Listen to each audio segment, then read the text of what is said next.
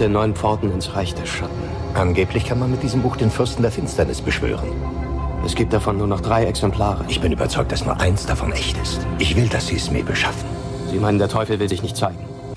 Der Sammler Dean Corso hat einen mysteriösen Auftrag erhalten. Wonach suchen Sie, Mr. Corso? Das weiß ich nicht genau. Es ist ein Fenster in die Vergangenheit. Haben Sie sich die Stiche genauer angesehen? Einige Bücher sind gefährlich. Eine Pforte in eine andere Welt. LCF. Wer ist LCF? Lucifer persönlich. Und eine Macht jenseits aller Vorstellungen. Ich fange an, Dinge zu sehen. Ungebetene Besucher, unbekannte Gesichter. Ich vertraue niemandem. Kommen Sie. Was heißt hier wir? Es gibt schließlich uns beide, oder? Aber er ist im Begriff, das größte aller Übel heraufzubeschwören. Was haben Sie für mich? Etwas, worauf ich nicht gefasst war.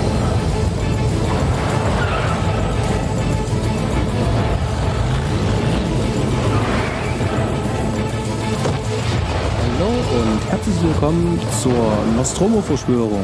Und heute soll es ähm, um den äh, 1999er äh, Film von Roman Polanski gehen, The Ninth Gate im Englischen, ähm, die neuen Pforten. Ja, ich bin mal sehr gespannt, ähm, ähm, auf was für einen Schluss wir kommen. Der Film wird ja doch ganz gerne ähm, kontrovers aufgenommen.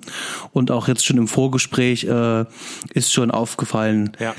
Dass wir hier wahrscheinlich ein bisschen ähm, auseinanderdriften werden. Wahrscheinlich nicht sehr äh, krass auseinander, aber doch schon ähm, ja spürbar. Ich, ja, ich bin gespannt drauf. Bin auch ein bisschen zwiegespalten. Es gibt einige Sachen, die mir sehr gut gefallen an dem Film und andere Sachen, wo ich den Sonderstatus halt nur nicht verstehe. Da werden wir uns dran reiben können. Okay, ähm, ein paar Hardfacts haben wir ja tatsächlich, oder habe ich gerade gleich mit abgeklopft. Also der Film ähm, ist aus dem Jahr 1999 von Roman Polanski und das äh, Genre, ähm, also ich selber komme tatsächlich nur darauf, dass das Ganze ein Mystery-Film ist. Denn für Ja. Thriller fehlt mir hier der Thrill.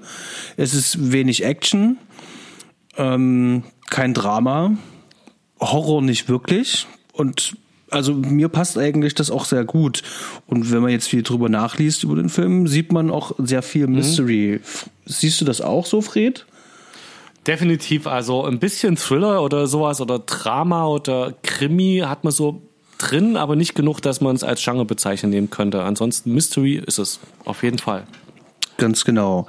Ähm, ja, vielleicht ähm, ähm, vorab. Ähm, wie seid ihr denn eigentlich auf den Film aufmerksam geworden, so das erste Mal? Äh, wann habt ihr das erste Mal von dem Film was mitbekommen? Und ähm, ja, wie hat der Film euch da sozusagen angesprochen? Weiß das noch jemand? Ja, also ich habe den, glaube ich, das erste Mal, das muss in der TV-Erstausstrahlung gewesen sein, also vermutlich 2001, 2002 gesehen.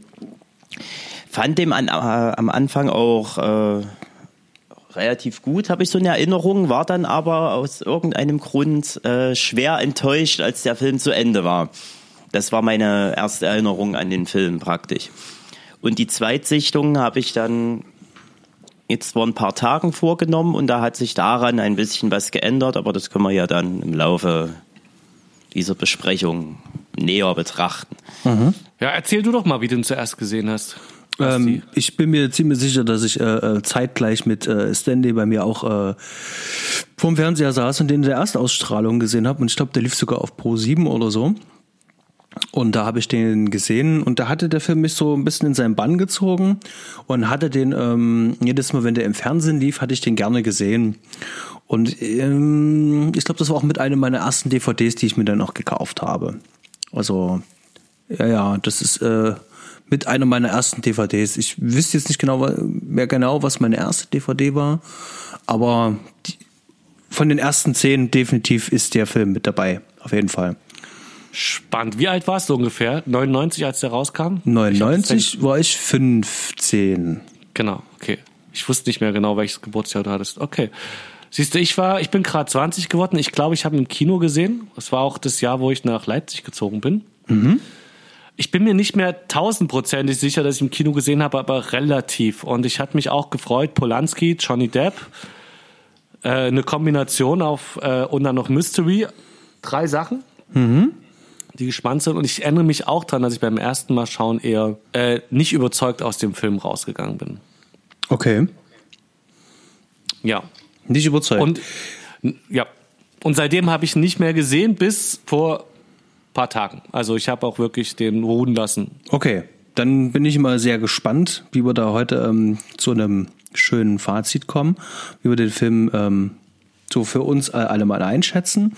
Ähm, eine kleine ähm, Zusammenfassung, bevor wir die Zusammenfassung machen, vielleicht noch ein kleiner Hinweis äh, für die Zuhörer. Ähm, um rauszufinden, was uns an dem Film gefällt, was nicht gefällt, werden wir sehr viel ins Detail gehen. Das heißt also, wir werden auch spoilern.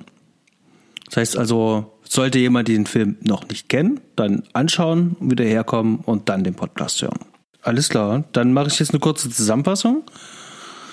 Genau, um was geht's denn eigentlich in Die Neuen Pforten?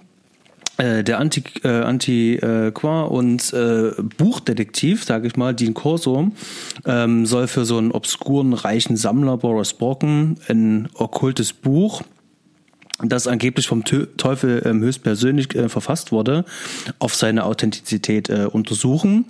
Und ähm, um das zu untersuchen, reist er so nach äh, Europa, in dem Fall nach Portugal und nach Frankreich und soll die zwei anderen verbleibenden Bücher sich genauer anschauen. Und ähm, bei dieser ähm, ganzen Reise ähm, passieren auch ähm, mysteriöse und unerklärliche Vorfälle und ähm, die führen den ähm, Protagonisten, den Dean Corso, auch so ein bisschen so an den Rand der Verzweiflung, möchte mal vorsichtig ausdrücken. Und ähm, auf diesem ganzen Weg, während er äh, diese Bücher vergleicht und es äh, immer mysteriöser wird, äh, taucht dann auch noch eine junge, geheimnisvolle Dame auf. Und äh, die scheint wohl ähm, jeden seiner Schritte, also alles, was er tut, schon irgendwie ähm, vorhersagen zu können. Ganz genau. Ja. So ganz grob würde ich sagen, passt das. Ja. Ja. Habt ihr noch irgendwelche Ergänzungen dazu? Story, Story passt so. Genau. Was ich jetzt schon vorweggeben kann und was auch ähm, mein Plädoyer für den Film ist, das ist die Stimmung des Films. Die Stimmung, die Atmosphäre. Ähm, der Film ist ein sehr schönes Beispiel ähm, für klassisches Filmmachen.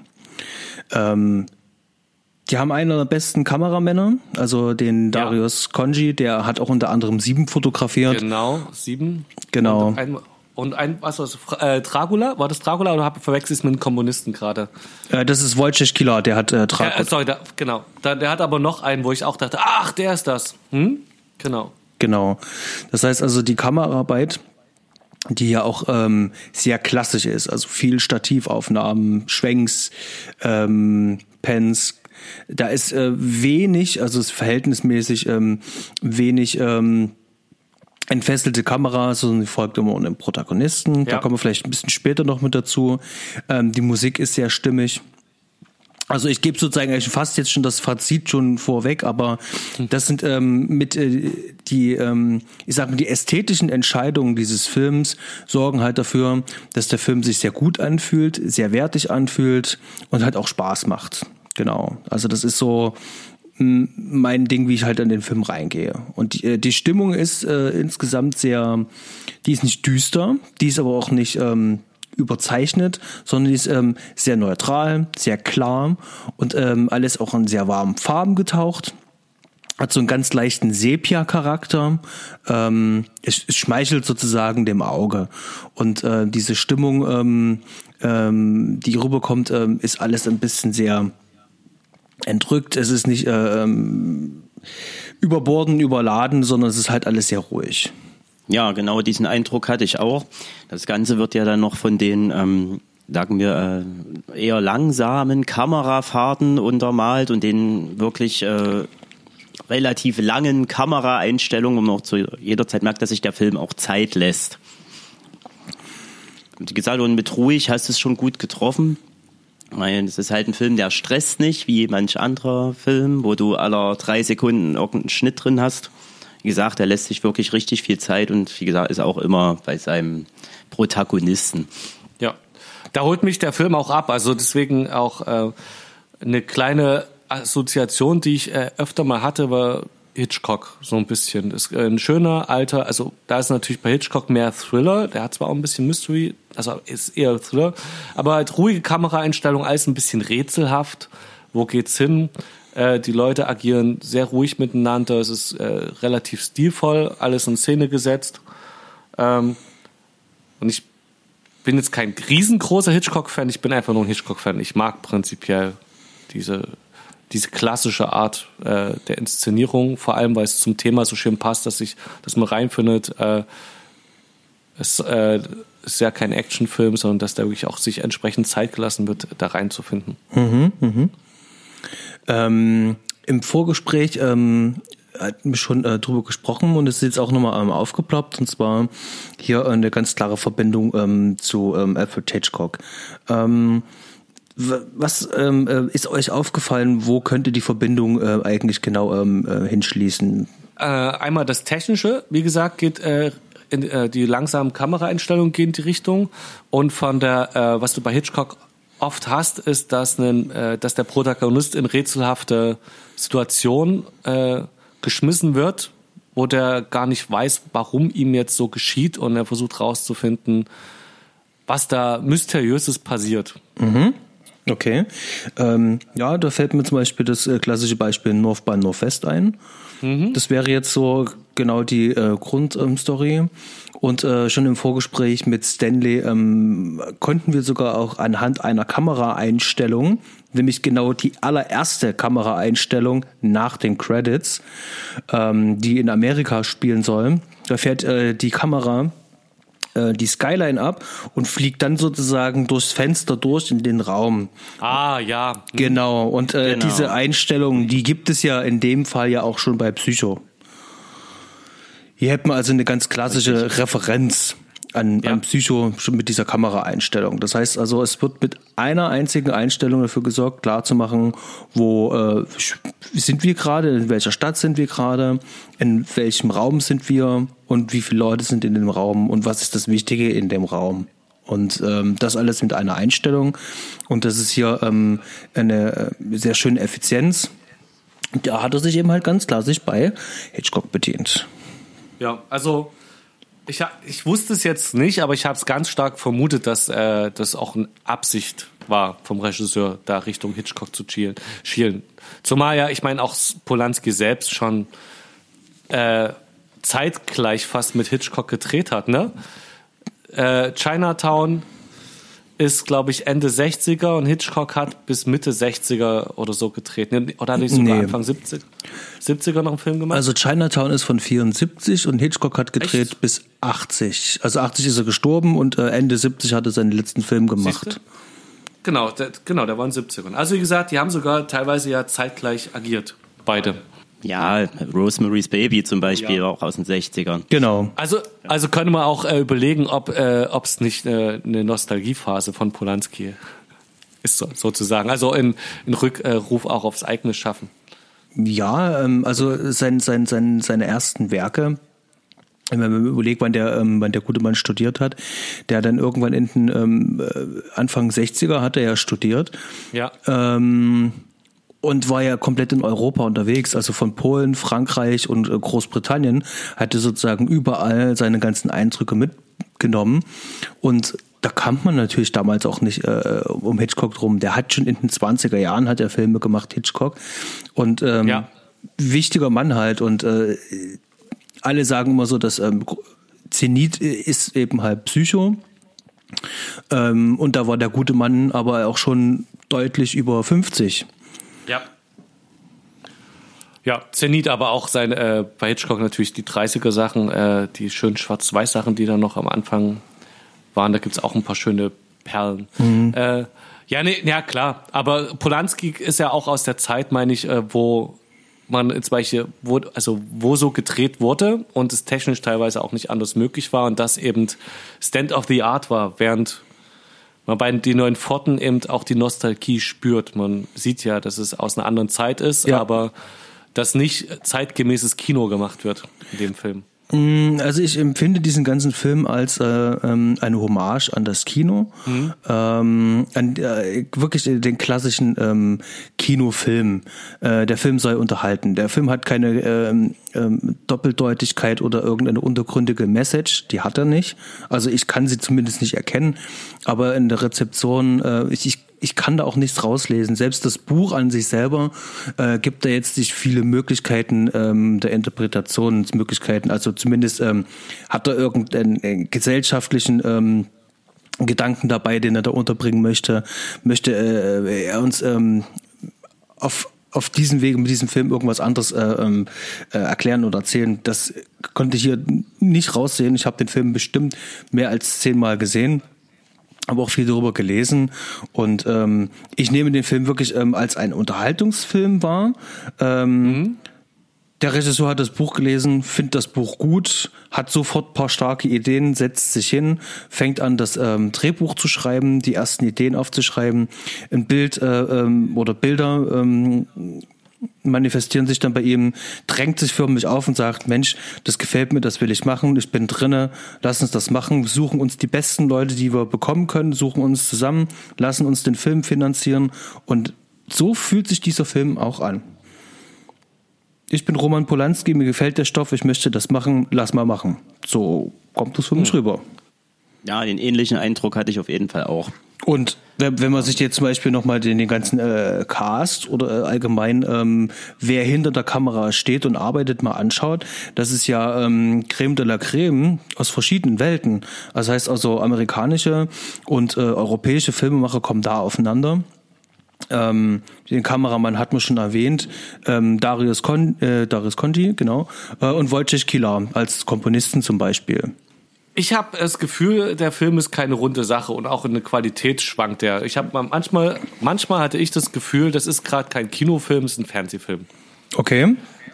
Äh, jetzt fällt mir spontan nur die Szene ein, wo die zum, äh, wo der abends da ähm, steht und dann kommt erst der äh, Schwarz, äh, der Albino-Freund an und dann kommt die Dame auf dem Motorrad an und der fährt ab. Ich weiß nicht, ob ihr es wisst, aber es sind so immer so Einstellungen gewesen, wo ich dachte jetzt, also selbst wenn jetzt die Hitchcock-Reminiszenz da ist, hätte man das damals irgendwie edler inszeniert. Also es fällt irgendwie raus. Da gab es immer so Szenen, wo ich das Gefühl hatte, insgesamt fällt da die Qualität ab.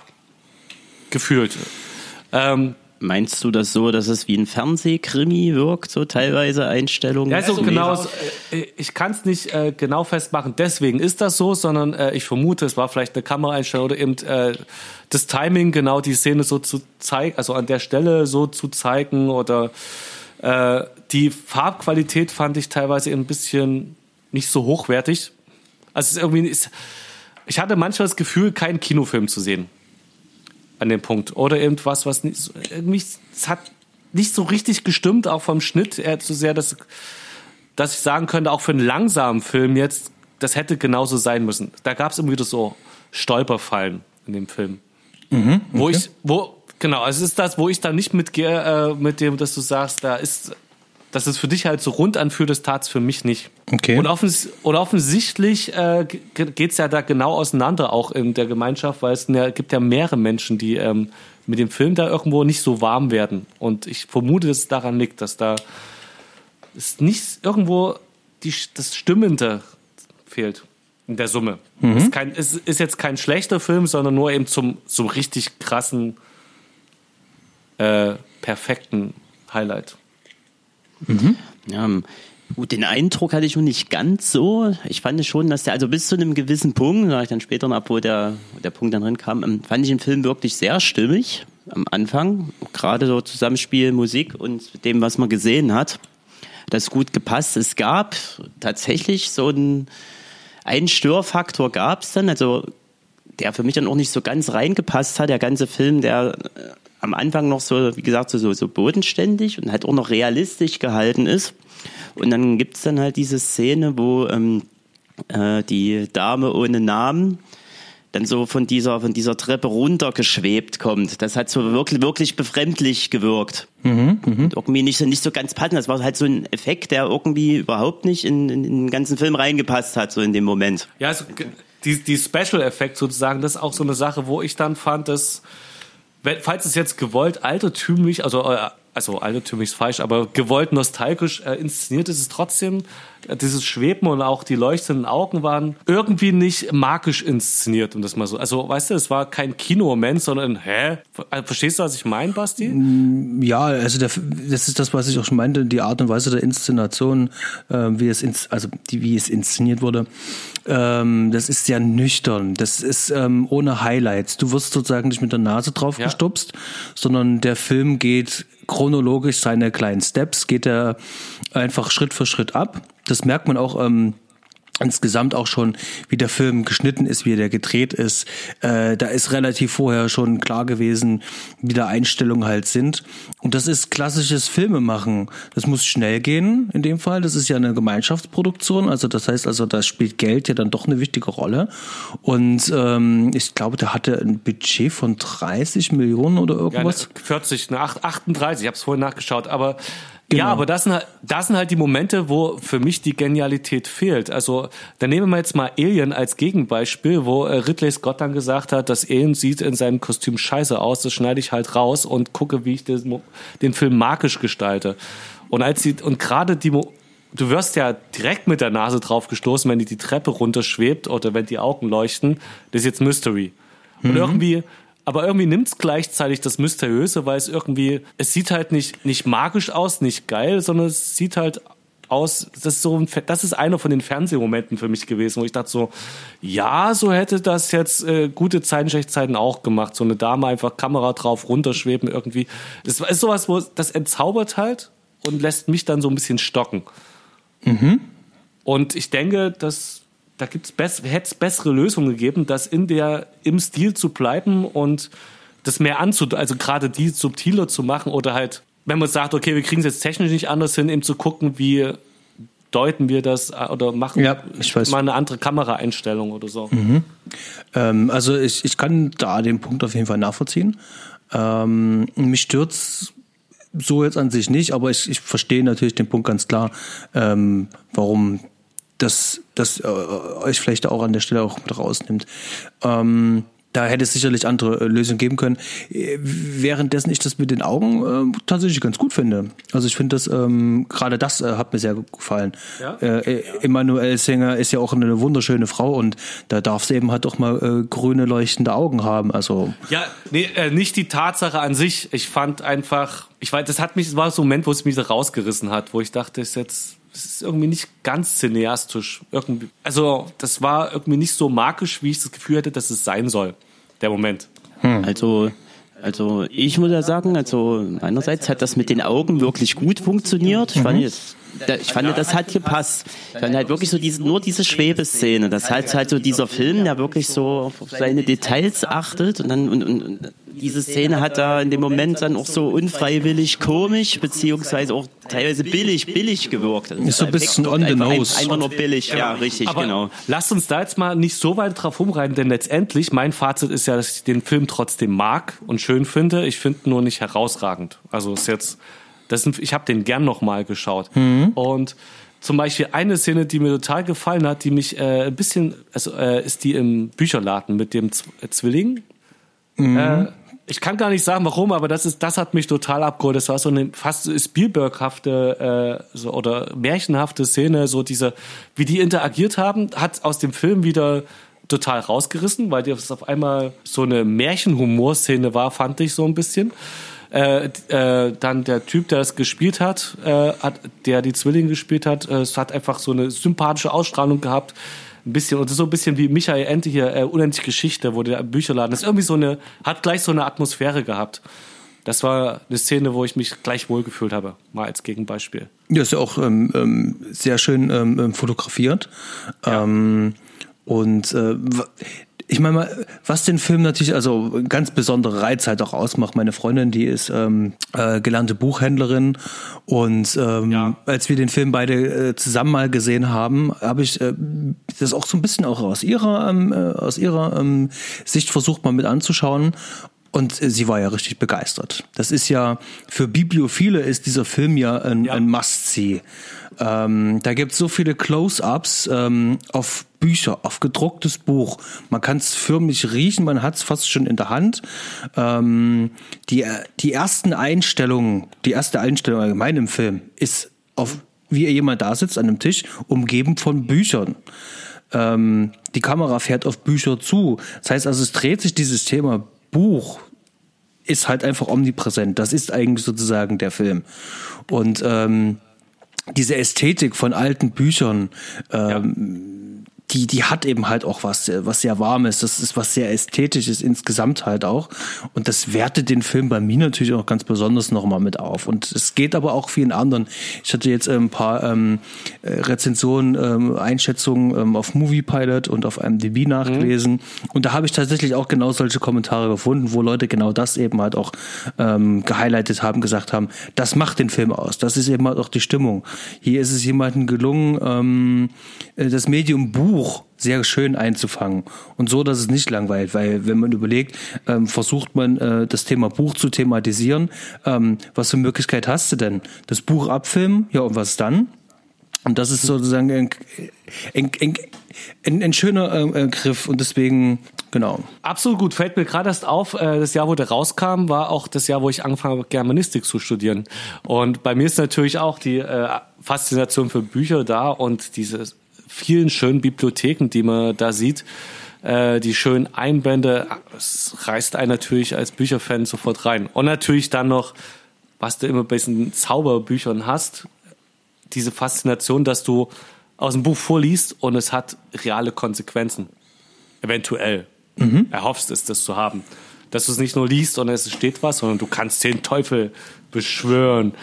Ähm, Allerdings auch ein ganz großes Manko dieses Films ist, die, es geht und wo es auch extrem unlogisch wird, äh, woran ich mich sofort gestoßen habe, es geht um hochwertvolle Bücher. Die knallen das auf Tisch, die rauch auf den Tisch, die rauchen nebenbei, die haben keine Handschuhe an zum Umblättern. Mhm. Der packt das Ding einfach in seine Tasche da rein, in seine Mini-Tasche, hat es bei jedem Scheiß dabei, steckt das Ding einfach nur in Kopierer das Ding zu stecken, jeden jedem Antiquar, vor allem wenn es um so eine hochwertigen Sachen geht, die eigentlich hinter Glasschränken stehen müssten, mhm. wenn es da nur drei Ausgaben gibt und man den Teufel damit beschwören kann, die behandeln das so, als hätten die das halt gerade äh, einfach irgendwo gekauft aus der Massenfertigung. Ist halt was Wertvolles, aber notfalls holen wir was Neues. Äh, da, da ist ähm, das, da, da, das, das, das, passt nicht. Das, das macht, äh, passt. Das ist, das ist aber, äh, also also ich kann natürlich den Punkt nachvollziehen, selbstverständlich kann ich den nachvollziehen. Das macht auch keinen Sinn. Allerdings äh, hat das äh, mehr was mit der Charakterisierung des Hauptdarstellers zu tun, als mit der Hauptperson, mit dem Kurso zu tun. Ähm, er muss bestimmte Sachen wiederholen, er, muss sozusagen ein, ähm, ich sage mal vorsichtig, ähm, respektloses Verhalten an den Tag legen ähm, um noch so dieses ähm, unsympathische, was die Figur ist ja unsympathisch ja auch angelegt, ähm, weiter vorträgt. Also man ja. soll irgendwo schon irgendwo so so ein bisschen so dieses, was machst du denn da gerade? Wie kannst du da jetzt rauchen? Also die Gedanken hat ja haben viele und das ist aber auch gewollt genau. und gleichermaßen ist es aber auch ein wichtiges Mittel, um ihn besser zu charakterisieren. Das, äh, nee, also spricht auch dagegen. Es ist ein Typ, der will Kohle verdienen. Da beschädige ich nicht das Gut, um, mit dem ich Kohle verdiene. Das ist seine Ware, das ist sein Hauptgegenstand. Also ich kann, äh, ich kann das, äh, ich verstehe, was du meinst, aber ich finde, es, es ist einfach nicht stimmig. Wenn der Typ irgend über, äh, nach der ganzen Story, wenn der Typ, wenn es irgendwas gibt, worum der Typ sich kümmert, ist das, sind das die Bücher. Das ist das Einzige, was ihm wichtig ist. Ähm, es macht keinen Sinn, dass der die auch scheiße behandelt das macht, es nimmt ihm ja auch wieder ein Stück von seiner Fähigkeit, überhaupt was äh, auf die Reihe zu kriegen. Und er wird ja schon als jemand dargestellt, der getrieben ist, der, der Sachen organisiert, der ein Spezialtyp auf seinem Gebiet ist. Es, äh, für mich ist ein großer Kritikpunkt. Hast du jetzt auch nicht entschärft. Ähm, dazu würde ich dann aber sagen, er hat ja jetzt nicht unbedingt den Auftrag bekommen, dieses Buch in einem tadellosen Zustand aufzutreiben oder die Bücher aufzutreiben. Er hat den Auftrag bekommen, herauszufinden, welches der drei Bücher das richtige Exemplar ist. So. Ja, ja, und er, er weiß ja, dass er sein Geld kriegt dafür. Es geht um Hochwert, um hoch, einfach um Hochwert. Es geht genau um das und es gibt nur das eine und das, äh, dass äh, in anderen Filmen, ich weiß ja, ich meine, ist es jetzt meinetwegen hier Dan Brown oder sowas oder Indiana Jones oder sonst was, die haben ein extra Tuch drum gewickelt um solche Bücher. Die zieh mal schnell, die haben halt einen Handschuh einfach einstecken. Also scheiß vielleicht auf das Rauchen hätte da vielleicht vollkommen gereicht, dass der nebenbei raucht, aber halt das Ganze ringsrum ist so wie, es passt einfach nicht zu dem Wert, den die, dem, dem Buch die ganze Zeit beimessen. Das Okay, ja. st stößt halt ein bisschen an. Aber Okay, also ich, ich habe den Punkt äh, wirklich, also ich Ja, ja, ich, ja, ja, ich wir hab müssen den da nicht weiter drüber reden. Ich habe den Punkt, ähm, ähm, äh, das ist aber auch eine Form der Stilisierung, äh, die auch hier gewünscht ist. Also hier ähm, hat sich der Regisseur ganz klar ähm, für, ähm, ich sag mal vorsichtig, ästhetische äh, Sachen entschieden. Ähm, Und hat sozusagen die Logik hinten angestellt. Ja. Beziehungsweise gibt's im Film ja trotzdem noch mal einen Kommentar halt auch noch drauf in Form von der Baroness Kessler, die das Ganze ja mehr oder weniger noch mit ähm, anspricht. Ähm, genau. Okay. Bei mir wird nicht geraucht. So ist es. Ähm, genau. Äh, vielleicht können wir ja ein bisschen ähm, ähm, die, die, die Story äh, mal so ein bisschen so Stück für Stück durchgehen, so die ähm, einzelnen Szenen vielleicht ein bisschen. Vielleicht kriegt man da noch ein paar Sachen noch raus. Ich habe auch noch ein paar Sachen auch selber noch aufgeschrieben. Genau. Ähm, und zwar, ähm, was äh, sehr interessant ist bei dem Film, der ist ähm, sehr chronologisch erzählt und zwar immer aus der gleichen Sicht und Perspektive. Wir folgen eigentlich den ganzen Film immer dem Protagonisten. Gespielt von Johnny Depp, Dean Corso und ähm, bis auf zwei oder drei Einstellungen sind es, glaube ich, ist eigentlich jede Einstellung mit Johnny Depp. Das heißt also, er ist zu mehr als 90 Prozent eigentlich immer im Bild. Und ähm, das hält einem, zumindest geht's mir so, ich weiß nicht, wie es bei euch ist, äh, hält mich das auch äh, sehr gut dran kleben. Also ich habe sozusagen nicht diesen Stress mit Umschnitte äh, in eine Parallelhandlung, die irgendwann zusammengeführt werden muss, sondern es ist chronologisch, das ist halt sehr einfach und wir können halt einfach immer schön folgen. Und ich finde, das ähm, hat, ähm, das macht auch noch einen Pluspunkt für mich wiederum mit aus. Ähm, weil der Film dadurch besser atmen kann und äh, ruhig ist und ähm, nicht verschiedene ähm, äh, Schnittfrequenzen ähm, jetzt aufbieten muss. Genau, muss nichts erklären. Du bist die ganze Zeit dabei. Also, du weißt halt, es ist wieder Johnny Depp und jetzt, ich weiß, was vorher passiert ist. Ich muss mich in keinen anderen Charakter so reinfinden. Was erlebt der jetzt und pa- passiert das zeitgleich an einem anderen Ort und so weiter. Finde ich auch gut. Also, da holt der Film einen ab, ja. Ja, man könnte auch fast sagen, da wir ja vorhin die Bücherthematik hatten, dass es möglicherweise so ist, wie wenn du einen Roman aus der, aus der Ich-Erzähler-Perspektive liest. Ja, bist halt wirklich immer da. Das ist so, als erlebst du das praktisch fast selbst, was, was passiert. Ähm, da bin ich auch, ähm, also wenn ich die Kameraarbeit so ähm, betrachte, ähm, dann hat man wirklich auch genau ähm, äh, ähm, dieses Bild. Also es ist ähm, der der Ich-Erzähler kommt eigentlich soweit ganz gut. Ähm, wir sind sozusagen die ganze Zeit stiller Beobachter und ähm, schauen uns das sozusagen von der Seite oder ziemlich genau an. Da gibt's auch sehr schöne Einstellungen, also gerade werden wir dann noch drauf kommen, wenn er dann bei Baroness Kessler zum Beispiel ist, ähm, wenn er auf das Buch fällt, wenn er sozusagen von hinten ähm, überwältigt wird, zum Beispiel, da wird es halt sehr deutlich.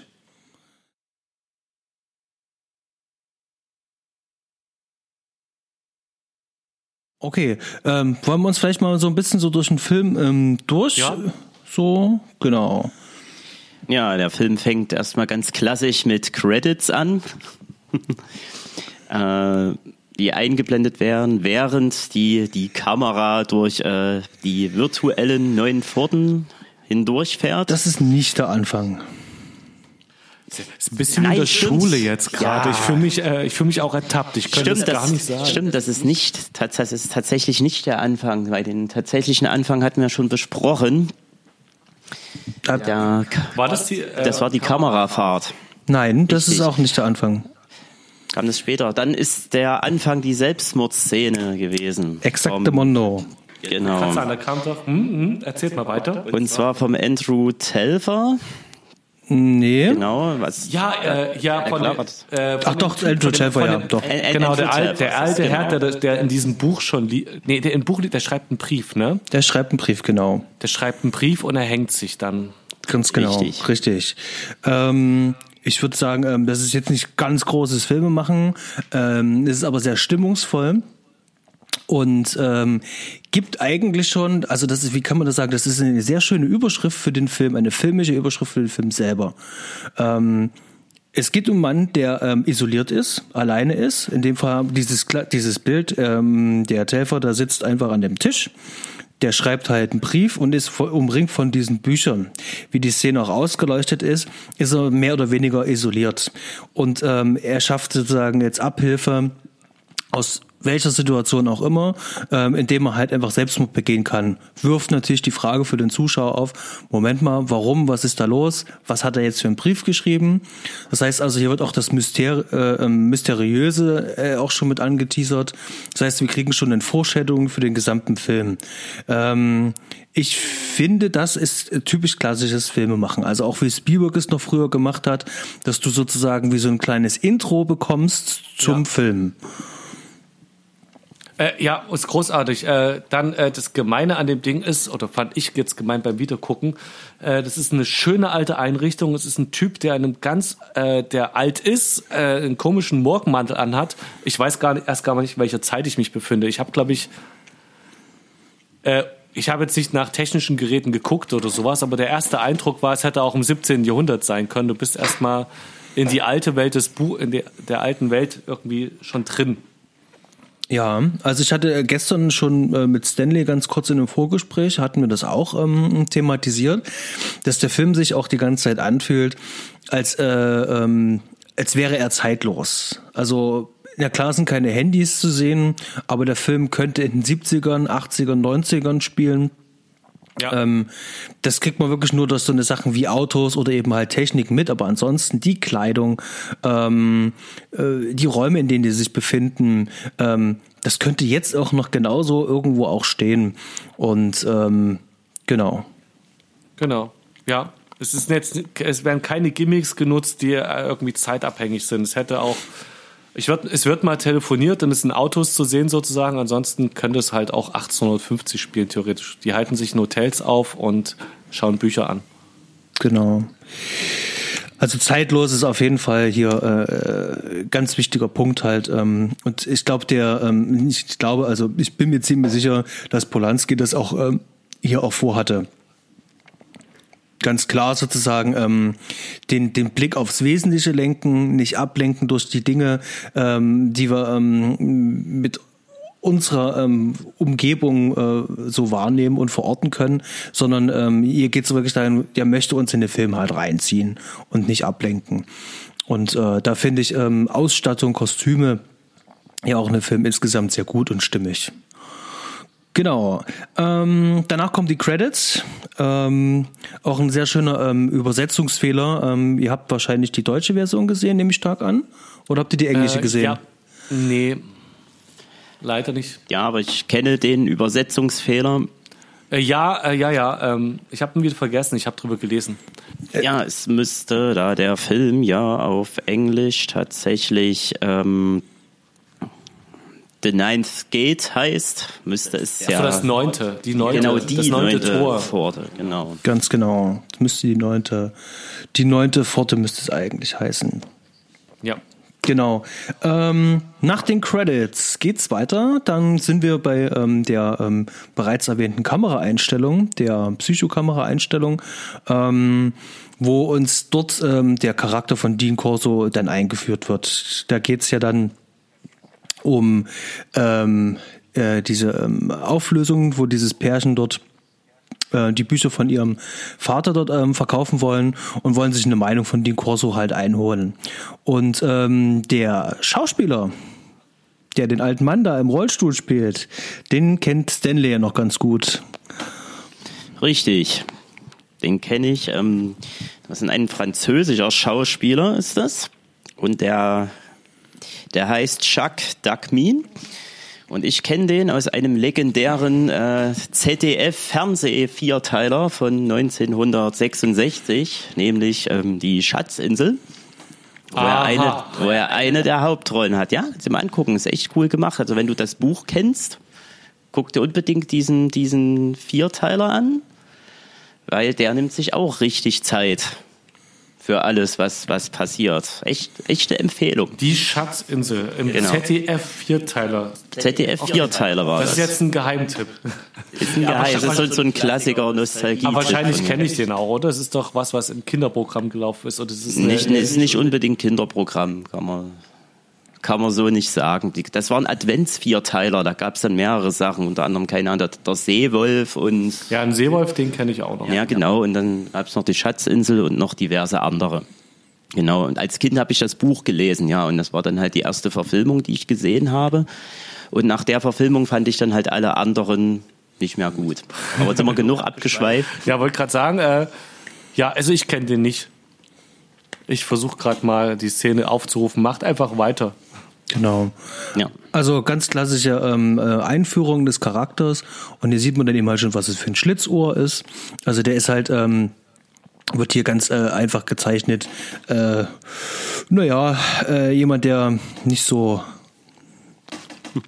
der es sehr locker nimmt und äh, tatsächlich, äh, wo seine, ähm, wie heißt, äh, seine Motivation hier äh, schnell offengelegt wird und man das Gefühl hat, na, das ist aber jetzt gerade nicht ganz so sympathisch, ähm, aber man nimmt es trotzdem irgendwie so ein bisschen mit Humor, zumindest geht's mir halt so. Also irgendwie, Ja, er wird, er wird definitiv schon so als skrupelloser, sagen wir mal, Sack auch, äh, eingeführt, weil der zieht ja die, die Leute dort auch gnadenlos ab. ja.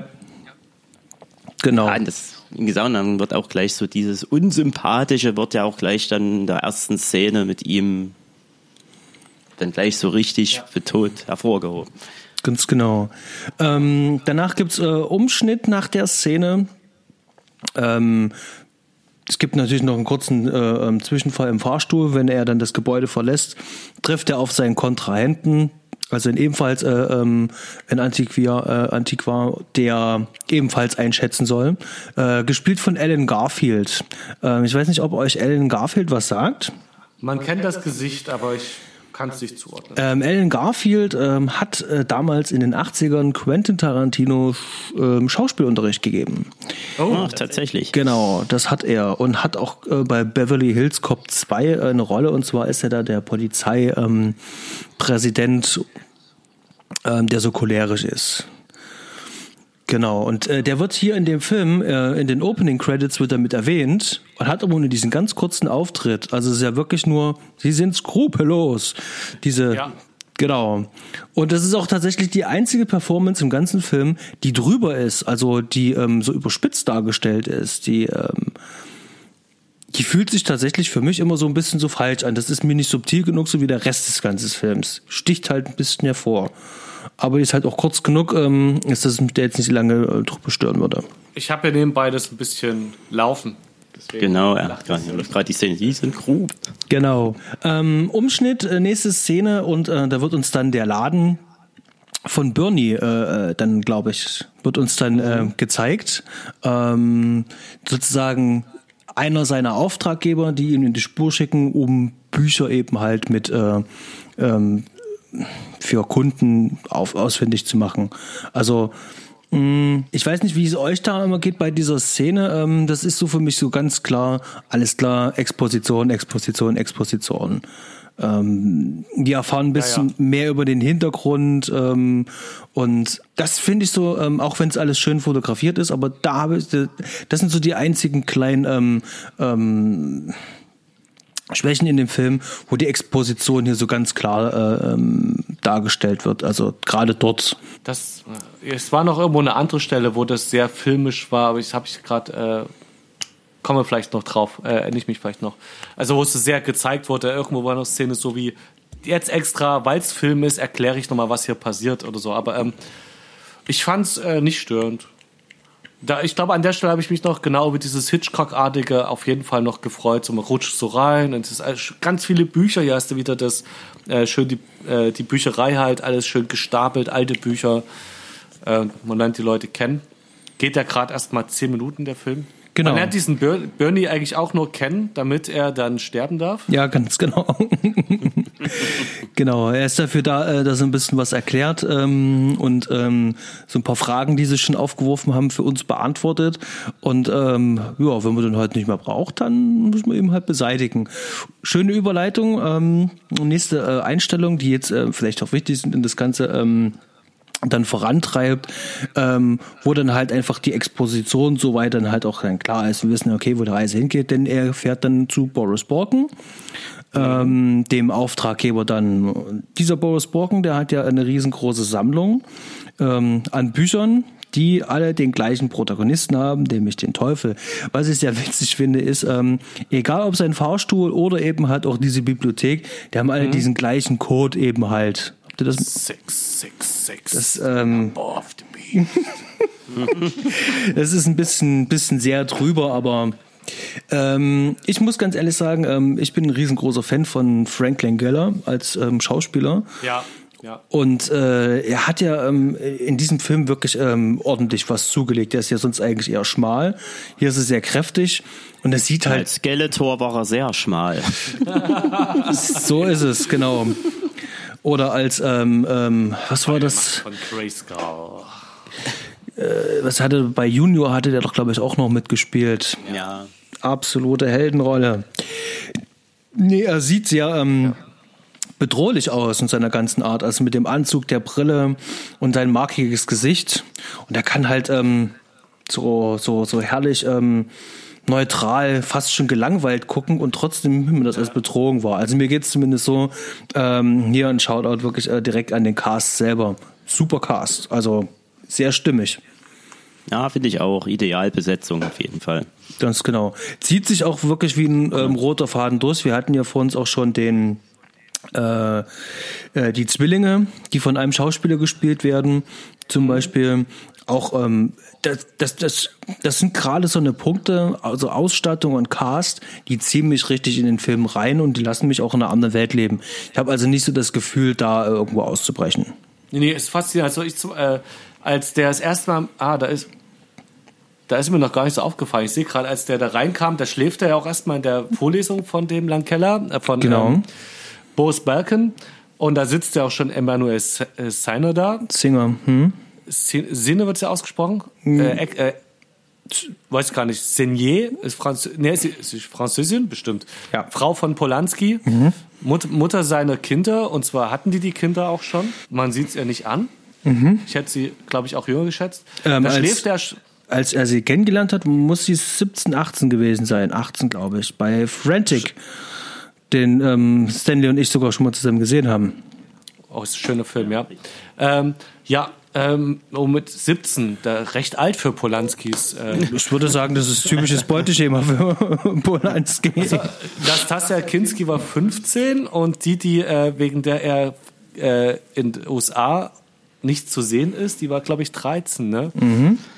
Ja, also war er schon ein bisschen drüber über dem Verfallsdatum von Polanski. Mir fällt da gerade noch was ein und zwar ähm, es gibt einen Podcast, ich glaube, der heißt Nightcrow. Die haben über den Film gesprochen. Ich habe mir diesen Podcast angehört und da ist eine Frage aufgetaucht. Die möchte ich jetzt hier so beantworten. Und zwar die Szene, wo Emmanuel Singer äh, da sitzt. Ähm, da geht doch die Kamera sozusagen von ihrem Gesicht runter zu ihr, ihrer Tasche und zu ihren Füßen. Ja. Und da hatten die Kollegen vom Nightgrow Podcast gefragt, wofür ist denn dieses, ähm, dieses Bild ab? Wofür ist denn das eigentlich da? Ja, es geht tatsächlich um die Schuhe. Das heißt also, da werden ihre Schuhe dort etabliert, weil man sie später im Film sieht. Und man soll sozusagen die Personen anhand der Schuhe erkennen können. Dafür ist dieses Bild ab da. Frage beantwortet. Okay. Alles klar, ja. Die Frage habe ich heute auch schon mal gehört, weil ich mir diesen Podcast nämlich auch angehört habe. Sehr schön. Jetzt verstehe ich, warum du gelacht hast. Okay, also ich finde das ist ja Schummeln, wenn man bei anderen Podcasts, äh, dass sich das vorher abhört. Äh, äh, ich, okay, ja, dann wissen wir jetzt Bescheid. Es war ein Spaß. Ganz genau. Okay, also wie gesagt, Boris Borken wird dort äh, ähm, eingeführt. Wir kriegen den Auftrag. Jetzt ähm, äh, die die äh, die Bücher. Es gibt ja insgesamt noch drei, die übrig geblieben sind. Da habe ich dann gleich noch eine Frage an euch, weil ich das tatsächlich bis zum heutigen Tag nicht ganz verstanden habe. Ähm, ein Auftrag, äh, diese drei Bücher miteinander zu vergleichen. Boris Borken hat sozusagen eins, und zwar abgekauft, einen Tag vor dem Selbstmord von dem Telfer, hat er ihm eins abgekauft. Da gibt es noch eins, ähm, das hat ein Viktor Fargasch, und dann gibt es noch eins von der Baroness Kessler. Und das heißt, sein Auftrag ist es, genau zu diesen anderen zweien halt hinzufahren, hinzufliegen äh, und diese Bücher miteinander zu vergleichen. Das ist sozusagen der Auftrag. Und ähm, Mehr braucht's dann halt an der Stelle nicht. Meine Frage ist ja, als er erklärt sozusagen, wie es zu diesen Büchern kommt, äh, hat ja ähm, dieser Aristide Tokia verfasst und hat sich dabei Holzschnitte bedient, die er aus dem Deluminalikon da halt hat. Ähm, wenn es von diesem Buch mehrere Bücher gab, also wahrscheinlich nicht nur drei, sondern meine, meinetwegen 66 oder 666, ja, ähm, es aber drei Bücher gibt, in denen sozusagen sich Originalholzschnitte ähm, ähm, befinden, warum sind genau diese drei Bücher übrig geblieben und alle anderen 663 Bücher verbrannt? Warum gerade die und warum sind die drei übrig geblieben? Gab's denn mehr? Das ist ja die Frage. Für mich klang es, äh, schwank es, für mich klang es, ich weiß nicht. es wird ja erklärt, dass die Bücher verbrannt worden sind. Achso. Ja, aber dann ist es ja, da die äh, ja vom Teufel mitverfasst worden, ist das auch die Macht dahinter, die sozusagen dafür gesorgt hat, dass diese drei übrig bleiben. Das wäre die einfache Erklärung, selbstverständlich. Ähm, aber für mich fühlt sich das, genau das fühlt sich da immer so ein bisschen falsch an. Also Das ist sozusagen der einzige Punkt, wo ich dann sage so, ach Mensch, das stört mich immer so ein bisschen. Eine Frage, siehst du, äh, hat, sagt er in, in dem Gespräch am Anfang schon, dass er denkt, dass es da Abweichungen gibt? Weil das ist mir im Ich Film glaube, ich, glaub, ich glaube nicht. Nee. Er sagt das nicht. Er soll nur rausfinden, welches der drei noch Original übrig ist, ne? gebliebenen noch das Original ist. Und du weißt ja auch am Anfang noch nicht, dass es mehrere Originale gibt. Ganz genau. Aber wenn man den Film ja häufiger gesehen hat, ähm, dann achtet man natürlich halt drauf und deswegen hat mich das da rausgebracht. Ja, ja. Bei, bei Erst, Erstsichtung macht das natürlich schon äh, ein kleines bisschen mehr Sinn. Genau, für mich war es ja ein bisschen wie die Erstsichtung. Da wusste ich das in dem Moment noch nicht, dass es, äh, okay. Genug. Jetzt haben wir äh, den Auftrag ähm, äh, angenommen und jetzt geht eigentlich so die Reise los und das ist jetzt ähm, so diese klassische Road-Movie. Das heißt also, ähm, er hat jetzt ähm, das Buch, versteckt das erstmal noch ähm, und zwar bei seinem Kumpel im Laden, Bernie.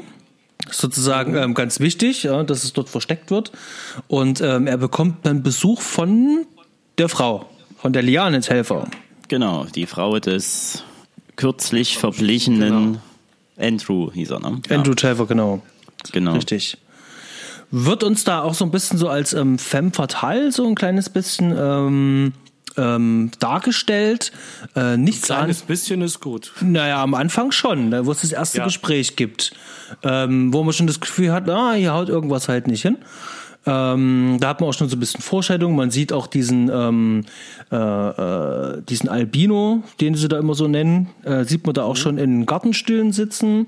Das heißt also, ähm, ja, schon so ein bisschen eine Einführung. Und dann haben wir ähm, eigentlich schon wieder einen Umschnitt, mehr oder weniger. Und wir sind ja dann irgendwann in seiner Wohnung, wo da schon jemand rumgewühlt hat. Das heißt, also irgendjemand anderes ist also auch hinter ähm, irgendwas her. Wahrscheinlich das Buch, was er ja gerade bekommen hat. Und genau, und ab da an wird's dann halt immer ein bisschen mysteriöser, bis hin zu diesem Besuch, den er dann irgendwann bekommt. Nämlich, wo Liane Helfer dann irgendwann bei ihnen in der Wohnung steht und ihm eindeutige Angebote macht und will, ähm, fragt dann direkt nach dem Buch. Und wir wissen, alles klar, das Buch ist ihr also wichtig, also scheint sie noch eine wichtige Rolle mitzuspielen. Ja, einfach Story. Also bis jetzt ist Story, die wird halt eingeführt mit als eine, die eine maßgebliche Rolle spielt, was man, was man nicht dachte. Und die Aufdeckung, dass äh, sie die wichtigere Rolle als ihr Mann von, äh, spielt, kommt erst später. Bis dahin ist sie erstmal einfach die Frau noch und denkt sich, hä, das ist aber mehr als die Frau. Aber man weiß noch nicht was. Ganz genau. Sehr schön. Man, mer man merkt auf jeden Fall, dass er, dass er Dreck am Stecken hat. Ganz genau, richtig. Also ähm, als Zuschauer merkt man dann selber, okay, ähm, also jetzt wird es langsam wirklich so ein bisschen mysteriös. Es, ist, es stellen sich halt viele Fragen und die, die gilt es natürlich jetzt im, im Film zu beantworten.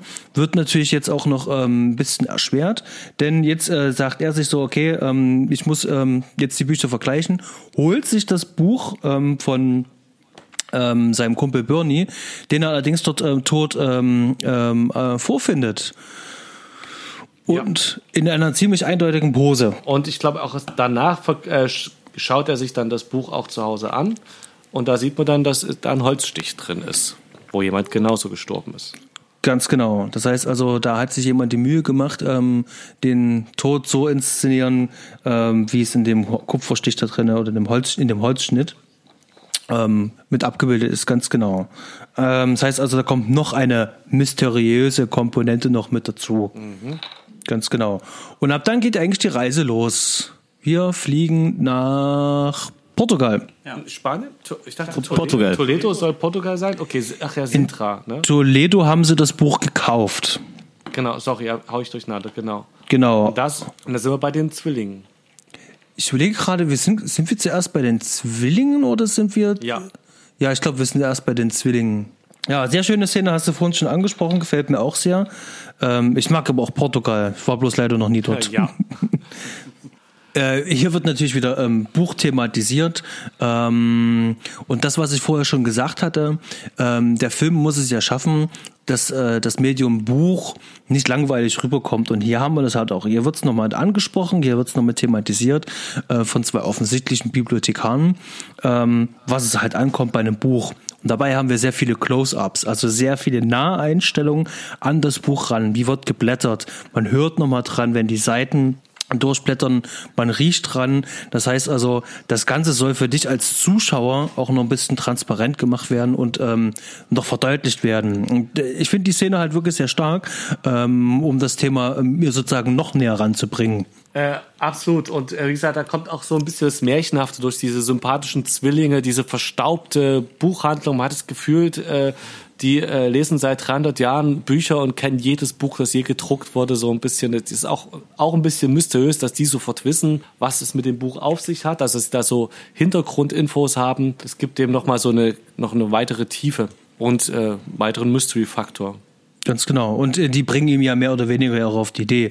Forschen sie da auch ein bisschen nach. Sehr schön. Das heißt also, wir haben jetzt wiederum neues Wissen und jetzt geht's natürlich weiter. Wo gehen wir hin? Ich glaube, danach geht's dann zu Viktor Fagasch, wenn ich das recht in Erinnerung habe. Er fährt erstmal weiter. Dann kommt noch dieser Holzstich, wo äh, äh, ein Amor abgebildet ist, der aussieht wie einer von den Zwillingen. Zwischendurch. Stimmt, das war auch, genau. Ähm, das macht es auch nochmal irgendwie mysteriös alles. Und was für Wesen handelt es sich? Dann fährt er Zuck und äh, trifft äh, das Mädchen erstmal wieder. Und dann kommt er in das alte Schloss zu Viktor Wakasch. Genau. Ganz genau.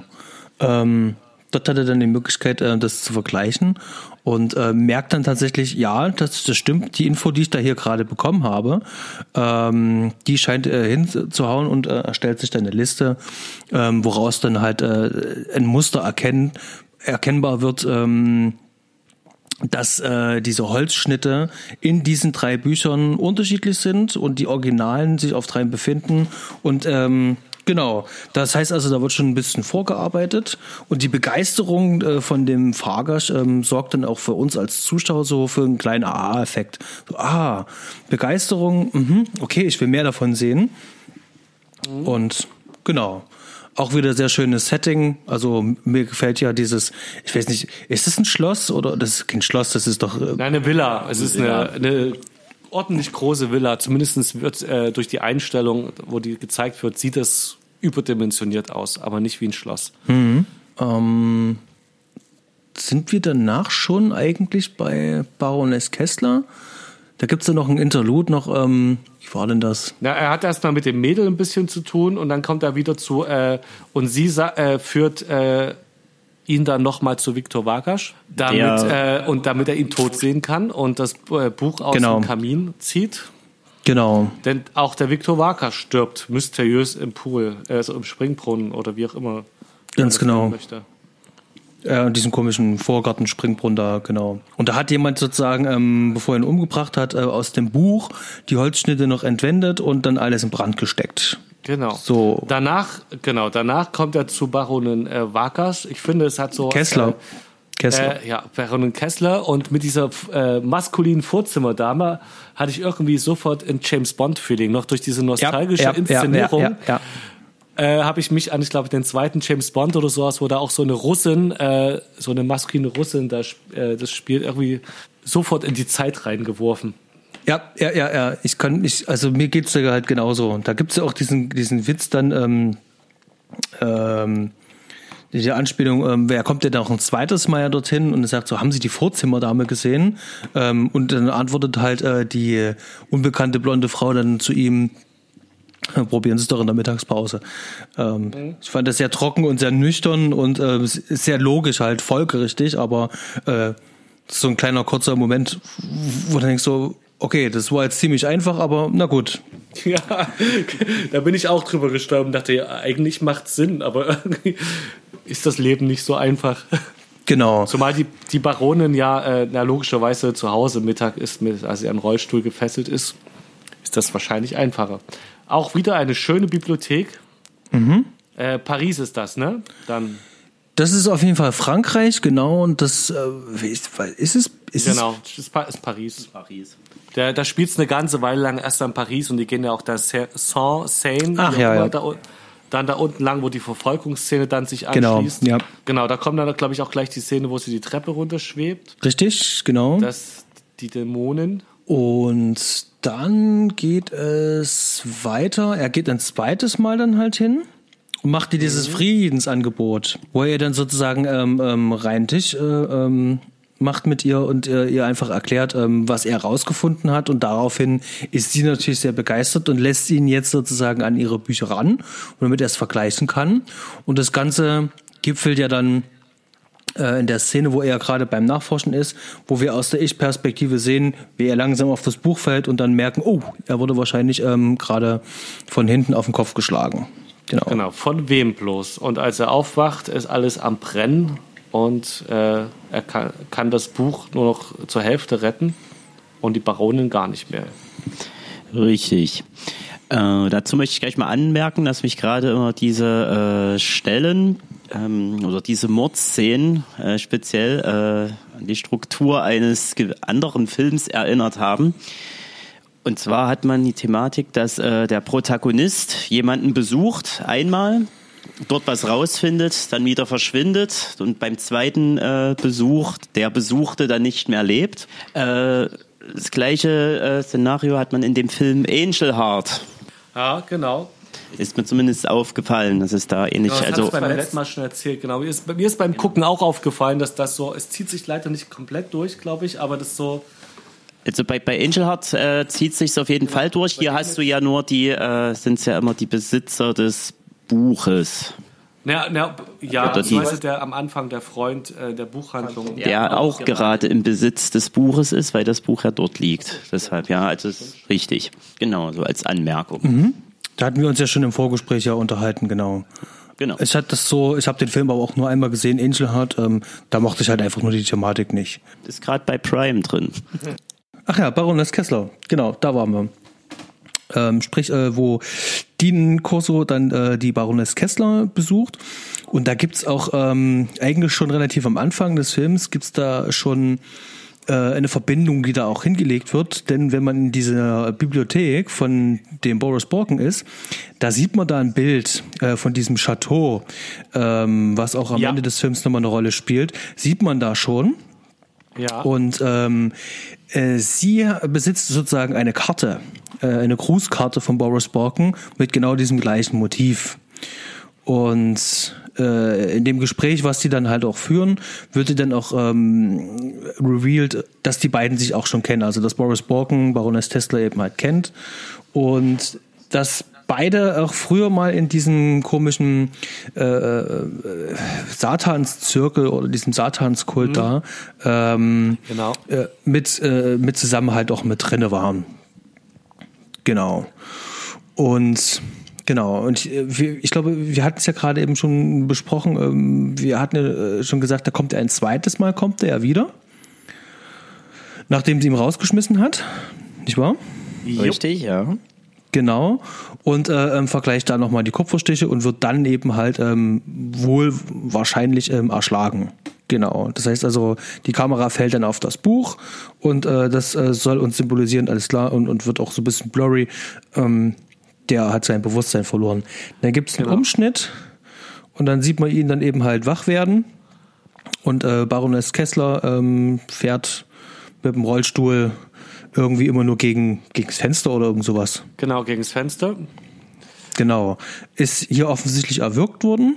Der Ja. ähm, dreht sich halt um und ähm, sie fährt dann mit dem Rollstuhl ähm, durch dieses Umdrehen, fährt der Rollstuhl, der die ganze Zeit noch auf äh, on ist, fährt dann ins Nachbarzimmer.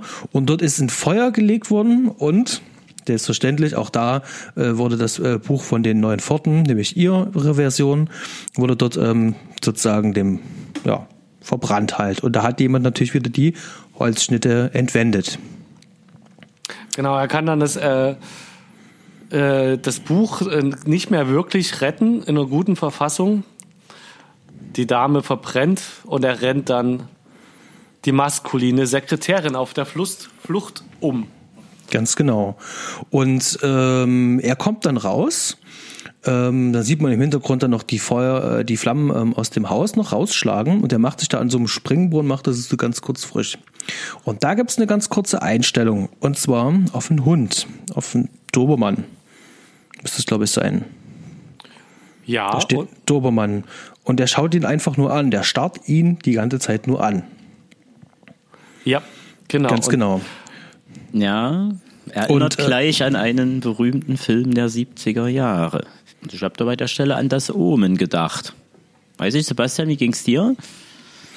Ähm, ich habe tatsächlich nicht direkt sofort an das Omen gedacht, sondern ich war da halt so in dem Film, bei dem Film bin ich halt drin, es gibt ja ähm, ähm, drei, äh, drei Schlüsselfiguren, also in dem Fall ja eigentlich äh, doch drei Schlüsselfiguren. Das sind äh, ähm, zum einen die zwei Zwillinge und die Blonde. Und die scheinen ja irgendwas Übernatürliches zu haben, denn die Zwillinge tauchen ja auch, äh, also zumindest äh, vom, vom Aussehen her, tauchen die ja irgendwie auch in den Kupferstichen auf. Genau. Die Blonde taucht ja auch selber als Kupferstich auf. Das heißt also, die scheint ja auch, ähm, also im Buch äh, ist immer die Rede von einer Succubus, von einem weiblichen Dämon. Ähm, scheinen das sozusagen Helfer vom Teufel zu sein. Und ich vermute jetzt halt auch einfach hier, äh, dass äh, jetzt die Blonde zum Beispiel auch ähm, die Gestalt wechseln kann. Das heißt also, sie passt halt immer auf ihn auf und das signalisiert äh, jetzt diese Szene. Also die ist ja nicht einfach so da drin. Es muss ja einen Grund dafür geben, dass der Hund jetzt äh, den Corso anstarrt. Genau. Ja, und wie gesagt, nochmal meine, äh, das deckt sich ja eigentlich schon fast mit meiner, äh, äh, mit meinem Bezug zu dem Film Das Omen, wo die Hunde ja auch dafür da sind, um aufzupassen. Genau. Praktisch, die beschützen den Dämien ja praktisch. Äh, also die Hunde und die, und die, und die Haushälterin halt. Also wie gesagt, könnte, wird jetzt vielleicht nicht direkt mit dem Omen zusammenhängen, aber es macht definitiv Sinn. Auch dass äh, die Blonde oder das Mädchen oder The Girl, wie es halt in, im Cast steht, ähm, auch dahinter stecken könnte. Ganz genau. Ja. Das war dann halt so, ähm, so mein Gedanke. Und ähm, ähm, ab äh, dann ähm, hat der Film ähm, eine neue Ebene. Also ich würde wirklich sagen, ab da wird dann ähm, die Schlussphase eingeläutet. Denn die Bücher sind jetzt verglichen. Man weiß jetzt sozusagen, was die Originalholzschnitte sind. Wenn man dann auch die Listen eben halt Ja. auch sieht. Und ähm, jetzt nähern wir uns auf das Ende und sozusagen auf eine Auflösung halt auch zu. Und da ist halt noch ein sehr schöner Kniff halt dabei, denn ähm, das, äh, die, die Kupferstiche und das Buch, das Originalbuch von Boris Borken, das hat er in seinem Hotelzimmer untergebracht äh, zur Sicherheit. Und äh, das wird äh, in dem Fall von äh, Liane Telfer und ihrem, hier, diesem Albino-Typen da, wird das ja offensichtlich Ja. entwendet. Und genau just in dem Moment äh, ruft er dann auch im Hotel dann auch äh, Boris Borken an und sagt, ja, wir können uns treffen, Sie kriegen jetzt Ihr Scheck, geben Sie mir mein Buch und ähm, das war's dann. Und da muss er dann eben halt auch sagen, ähm, dass er das Buch nicht mehr hat und dass es halt ähm, entwendet worden ist. Ja. Und da gibt es eine sehr schöne, ähm, markige und, und vor allem eine sehr äh, eindrucksvolle Szene. Man sieht nur Johnny Depp, wie der in diesem äh, kleinen äh, Telefonraum äh, Raum da ist, telefoniert und man hört die Stimme von Boris Borken. Sehr, sehr, sehr eindringlich, sehr bestimmt und er sagt ja dann auch äh, äh, ungefähr im Wortlaut, äh, ähm, sie werden noch merken, wie weit das äh, gehen kann, also um an sein Ziel halt ranzukommen.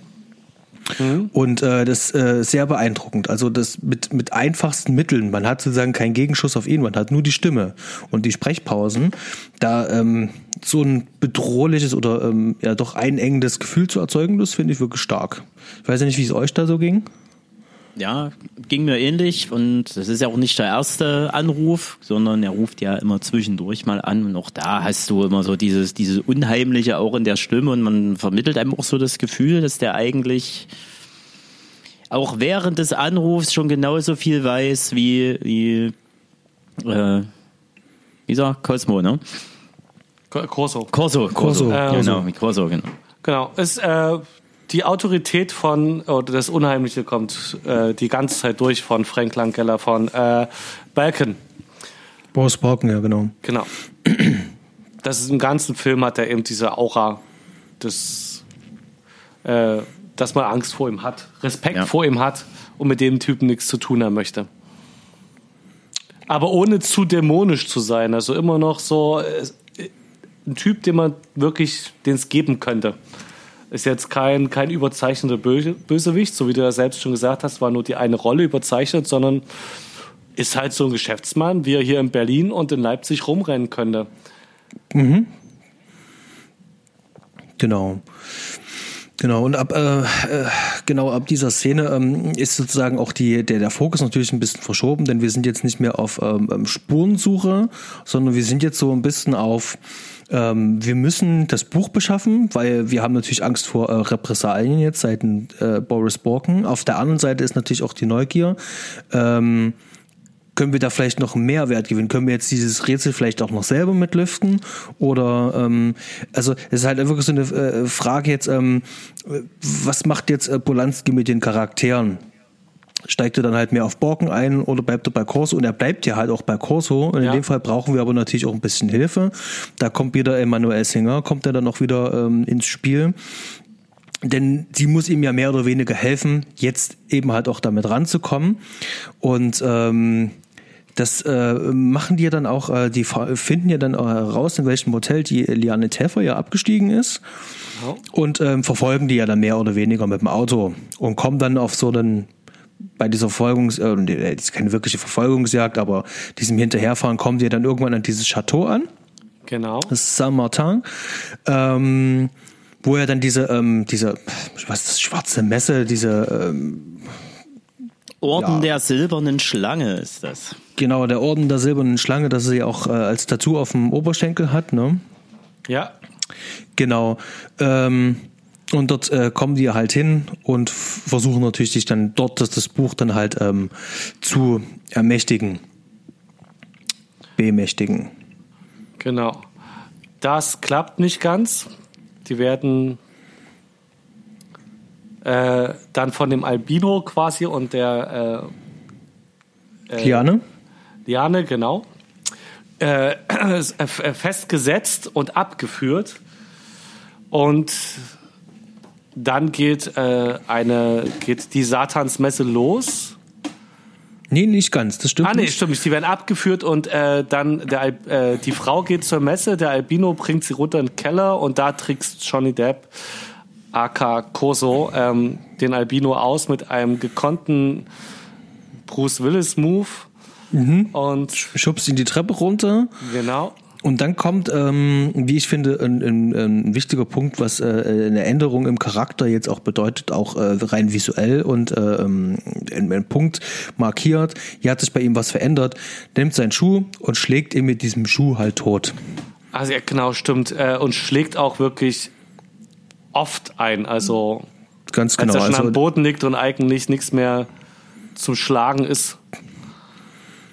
genau. Also er will halt einfach äh, äh, sicher gehen, dass der nicht nochmal zurückkommen kann. Genau. Und ähm, wenn er vorher ähm, ein bisschen unentschlossen wirkte oder im Allgemeinen Gewalt äh, oder Konfrontation aus dem Weg gegangen ist, hat er sich hier ganz klar dagegen entschieden. Das heißt also, das markiert ja auch einen wichtigen Punkt im Film. Und ähm, es wird eben halt auch gut draufgehalten. Das ist jetzt nicht sehr explizit, ähm, aber trotzdem kriegt man, äh, also so zum Beispiel explizit, wie was mir jetzt einfällt, was da jetzt passen würde, wäre die Szene aus Drive, wo in Drive äh, äh, Ryan Gosling halt äh, in dem im Fahrstuhl halt die Fahrstuhlszene.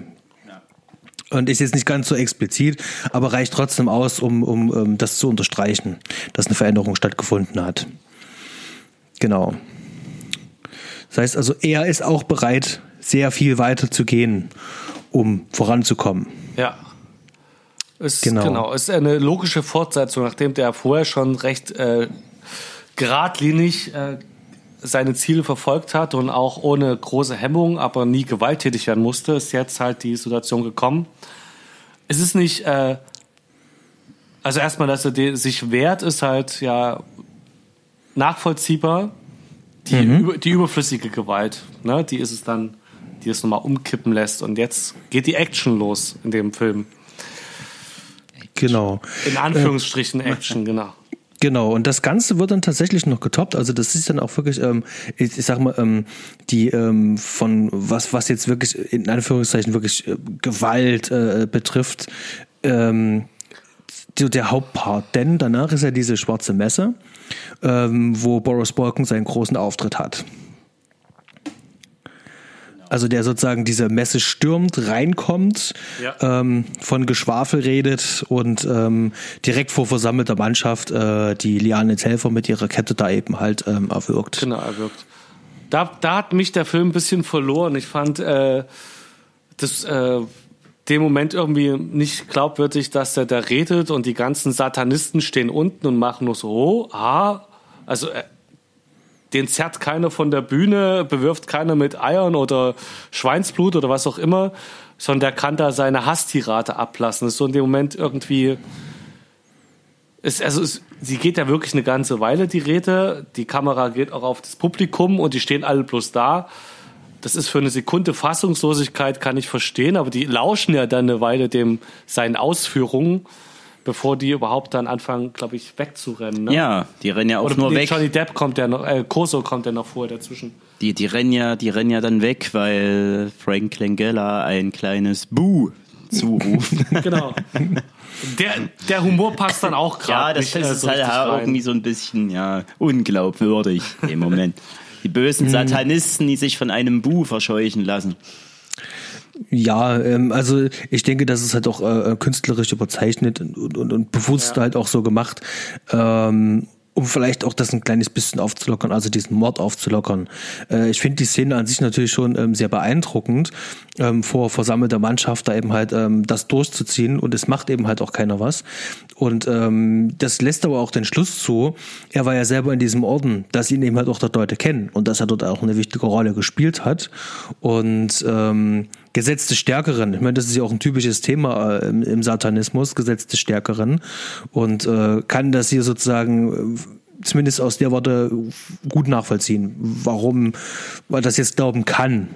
Ja, also ich verstehe euch da auf jeden Fall, dass ihr sagt, das bringt mich jetzt hier ein bisschen raus.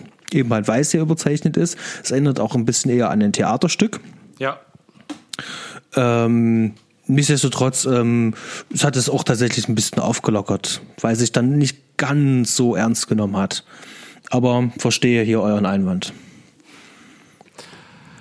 Ja, dann, äh, genau, der wirkt, äh, Corso schreitet ein und dann fliehen alle Satanisten. Aber vorher kommt noch mal eine kleine Flugszene des Mädchens. Ach ja, Dann, glaube genau. ich, noch mal runtergeschwebt Ja, vom stimmt, Balkon. um, äh, um einzuschreiten, um Genau. äh, den Corso, glaube ich, zu helfen. Ne? Richtig. Nee, sie will ihn abhalten, ähm, ähm, gegen ähm. Boris So. Borken vorzugehen. Denn Ah, sie ja. äh, sagt ja dann auch ganz clever, nein, er hat gerade einen Mord äh, vor Zeugen begangen und äh, jetzt bist du sozusagen aus dem Schneider raus und lass ihn da eben einfach mal machen. Genau, aber man halt, äh, das ist dann so eine Stelle, wo nicht weiß, meint es jetzt wirklich so oder ist, wo, hat die da nicht Gefallen dran gehabt oder gibt es da noch ein anderes dämonisches Hinterspiel? Nein, ich glaube, das war wieder so diese, äh, diese Beschützer-Sache von ihr. Wie gesagt, sie hält ihn ja wirklich ab dagegen, so wie es Basti auch gerade sagte, Ja, weil er ja. ich erinnere mich gerade, dass sie da aber auch so einen lüsternen oder so einen faszinierenden Blick dabei äh, hat, als wenn ihr das eigentlich insgesamt gefallen würde. Nicht, äh, Nee, das war ähm, bei, äh, wo, die, äh, wo der den Albino ähm, äh, erschlägt. Da hat ach die so, den ach lustigen ja, Blick. genau. Da, okay. Dann, Deswegen sagte ich auch ähm, eine Schlüsselszene. Ähm, Ja. äh, sie, sie gibt sozusagen uns nochmal das visuelle Feedback eben halt, ähm, okay, ähm, hier, er, er verändert sich und ihr scheint das jetzt zu gefallen. Das heißt auch, ähm, sie ist keine von den Guten. Sie ist kein Engel. Ich weiß nicht, ob man das jetzt schon in gut und böse unterzeichnen, äh, unterschreiben kann, denn äh, der Film äh, schildert ja sozusagen den Weg zur neunten Pforte. Und ähm, zu dem Zeitpunkt ist uns eigentlich schon völlig klar, wer eigentlich äh, diesen Weg die ganze Zeit beschreitet und wer auch Hilfe bekommt. Und deswegen meine ich auch Schlüsselszene. Also Naja. das, deswegen ähm, aus deren Perspektive ist das ja was Gutes, was sie halt tun. Das ist ja nichts Böses. Er hat ja keinen Mord begangen. Also, das stimmt nicht. Gelogen, er hat ja einen Mord begangen. Ja, ja. er hat aber- keinen Mord unter Zeugen begangen. So in der Art halt. Der, genau. Aber wie gesagt, da kommt halt wieder eindeutig diese, diese Beschützerrolle, die sie so in gewissermaßen hat, um ihn halt auf seinem Weg zu halten. Genau. Und ähm, also diese ganze Chateau-Szene insgesamt, die ist halt auch ähm, wie alles andere halt auch sehr schön äh, fotografiert. Also es ist auch äh, schön warm Farben. Ähm, der Raum, äh, das ganze Anwesen, das sieht natürlich auch ähm, bom bombastisch aus. Das ist eine tolle Geschichte. Und äh, da kann ich mich gar nicht genug dran satt sehen, als wenn ich das schon sehe, dieses ganze ähm, Szenario drumherum. Genau. Danach, ähm, nach dieser ganzen Aktion, fährt Boris Borken weg und ähm, Corso und äh, die unbekannte Blonde ähm, fahren hinterher. Und es Ja. geht, ähm, es geht, es geht, ach ja, genau, es geht ja dann zu diesem Chateau.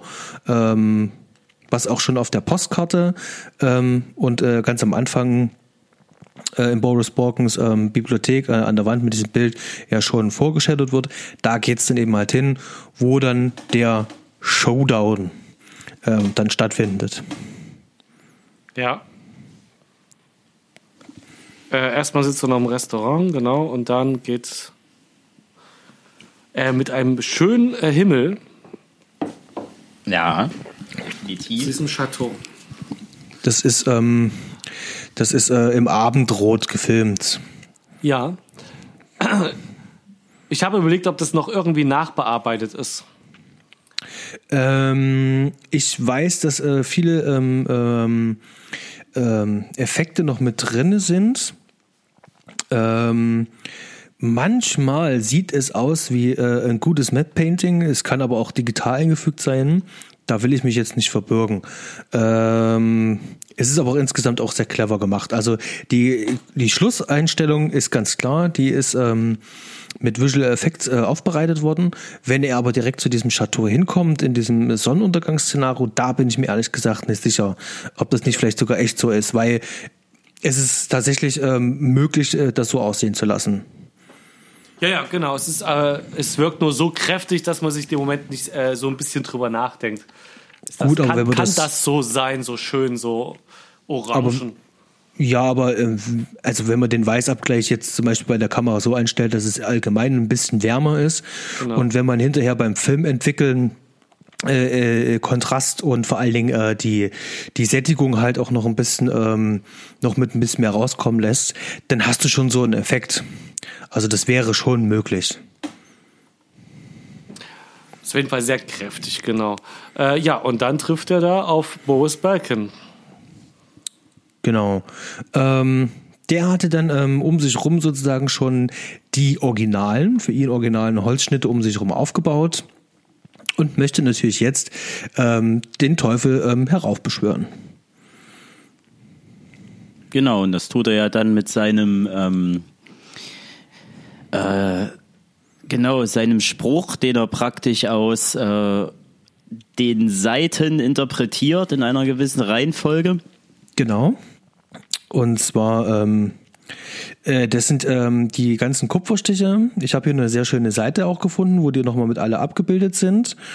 Ähm, was ist das bei cracker.info? Da gibt's da ähm, eine schöne Aufschlüsselung. Da sieht man sozusagen auch immer das Original und die Fälschung und den jeweiligen Kupferstichen und ähm, dann natürlich auch die Sprüche, wie zum Beispiel dieses Bild mit dem Reiter, der äh, dieses ähm, ähm, Symbol macht vor seinem Mund, ähm, der auf das Schloss zureitet. Äh, was in dem einen Bild gibt's ja vier Türme, in dem anderen gibt's ja drei Türme. Und das hat ja diese Überschrift ähm, Silentium est aurerum, was ja auch schon am Anfang des Films in der Bibliothek auch schon mal mit erwähnt wird. Oder das andere Bild, äh, Mann mit Hund zum Beispiel, öffnet das, was verschlossen ist. Also das steht sozusagen in Latein immer drunter. Und er fügt, also er äh, verbindet sozusagen einfach äh, die, die Reihenfolge und äh, liest, verliest das sozusagen äh, in korrekter Reihenfolge dann halt vor, um den Teufel dann zu beschwören. Und dann macht er irgendwas, was ich tatsächlich, ähm, wo ich es das erste Mal gesehen habe, nicht ganz verstanden habe, warum er das macht. Er bekippt sich ja mit Benzin und steckt sich ja selber in Brand. Ja, na, aber die, genau, die Frage, also der sagt ja vorher, er spürt keine Hitze und das zwei, weil er als Teufel, der Teufel, also als Höllenwesen äh, verspürst du halt keine Hitze und äh, Corso zweifelt das an. Ja, ne? genau. Der, der fordert Erinnerung ihn dann noch ein bisschen heraus. Genau, das stimmt schon. habe. Genau.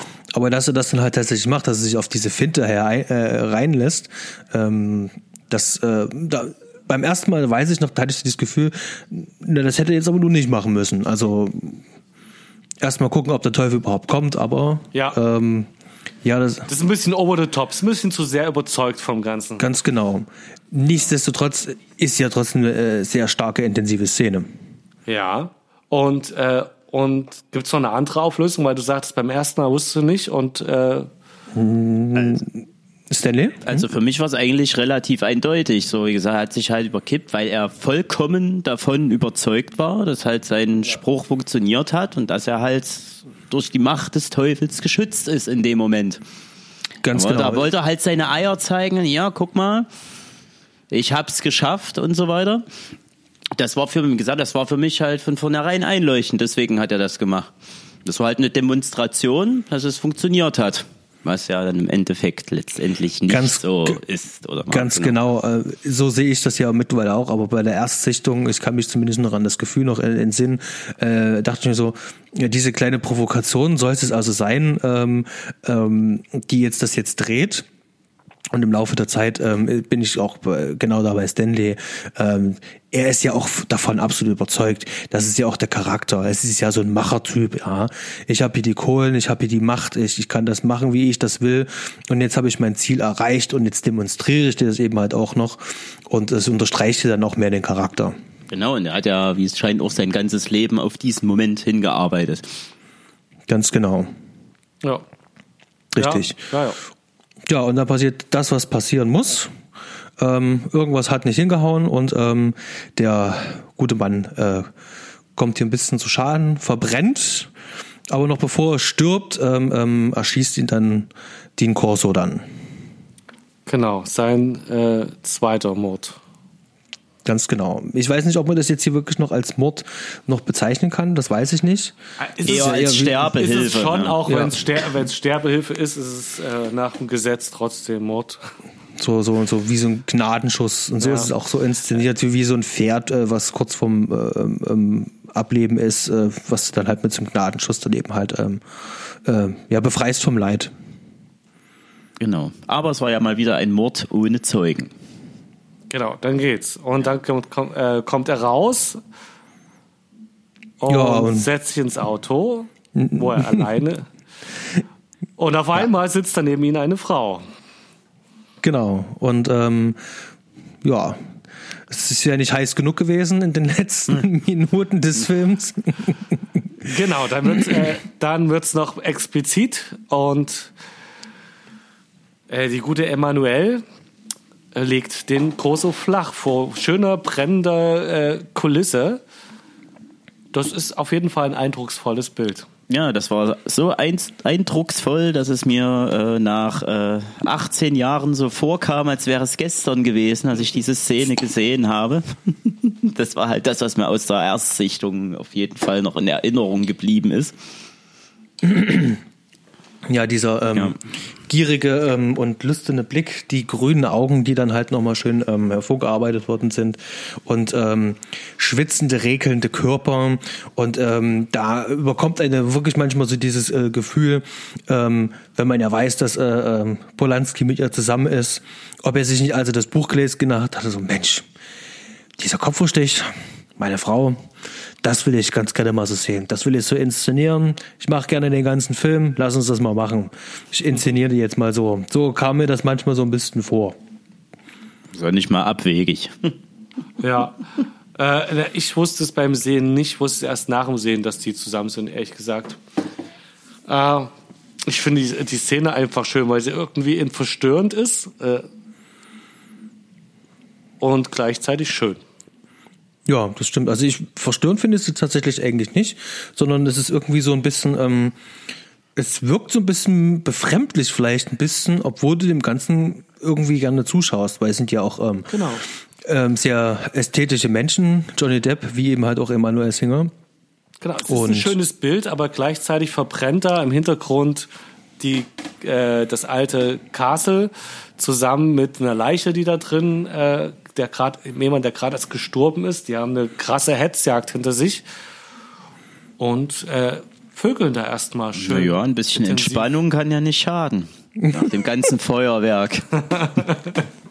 Ist, äh, ja, ist, äh, das macht den Film dann auf jeden Fall am Ende sehenswert. Dass es äh, da schön drauf zuläuft. Genau. Und ähm, natürlich erfahren wir dann äh, kurz danach dann, ähm, wo es dann halt äh, wieder zurückgeht. Äh, ich glaube Richtung Frankreich fahren die da. Ich bin mir gar nicht sicher, wo genau sie dann erstmal hinfahren. Auf jeden Fall fahren sie.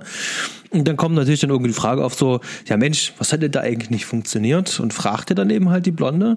Und die meinte dann eben halt so, ja, einer von den Kupferstichen war eben halt auch falsch. Weil du dir natürlich die Frage dann schon wieder stellst, sag mal, Mensch, Mäusel, woher weißt du denn das eigentlich? Ja, wer hat denn das gesagt? Das hat dir doch der Teufel gesagt. Also ähm, es ist ja nur völlig klar in diesem ganzen äh, Setting und Szenario. Ähm, also die scheint definitiv, also hier weiß man ganz genau, die äh, ist definitiv ein Dämon oder sonst irgendwas und will ihm halt auch hinlocken und gibt ihm halt auch einen Tipp. Und ähm, dann ist der Film eigentlich schon fast vorbei. Das heißt also, ab dem, ab dem Moment, äh, wo er aus der Tankstelle rauskommt, gibt's dann eben halt nur diesen Zettel am Auto, wo drauf steht, ähm, der Name von den ähm, Brüdern in Portugal. Ne? Na, und du hast aber diesen Original-Kupferstich sozusagen. Nee, in dem Fall ist es ja die Fälschung. Auf der Fälschung steht das ja, auf der Fälschung steht das ja drauf. So, genau, okay. Genau, auf der Fälschung Ach hat ja, es hinten, genau, genau. Hm? hat es hinten drauf geschrieben und dann fährt er eben halt dorthin und ähm, dann kommt er dorthin und da sind ja aber die Brüder gar nicht mehr da. Äh, Das heißt quasi. also, quasi, weil Quasi. eigentlich sind eigentlich sind's ja doch da, nämlich die Handwerker, äh, Genau. die werden ja auch von dem Typen gespielt. genau, ist der gleiche Schauspieler. Und es hat auch eigentlich eine ziemlich ähnliche Atmosphäre, das Ganze. Also die zwei Handwerker, dieser alte Bücherladen, die sind auch genauso verschroben. Ja, genau. Und die packen den Schrank weg und da fällt dann das äh, verlorene Blatt runter. Ganz genau. Das fällt dann einfach so runter. Dann gibt's auch noch ein bisschen mystische Musik ganz kurz dazu. Und dann schon wieder Umschnitt und dann läuft einfach nur auf das Chateau zu.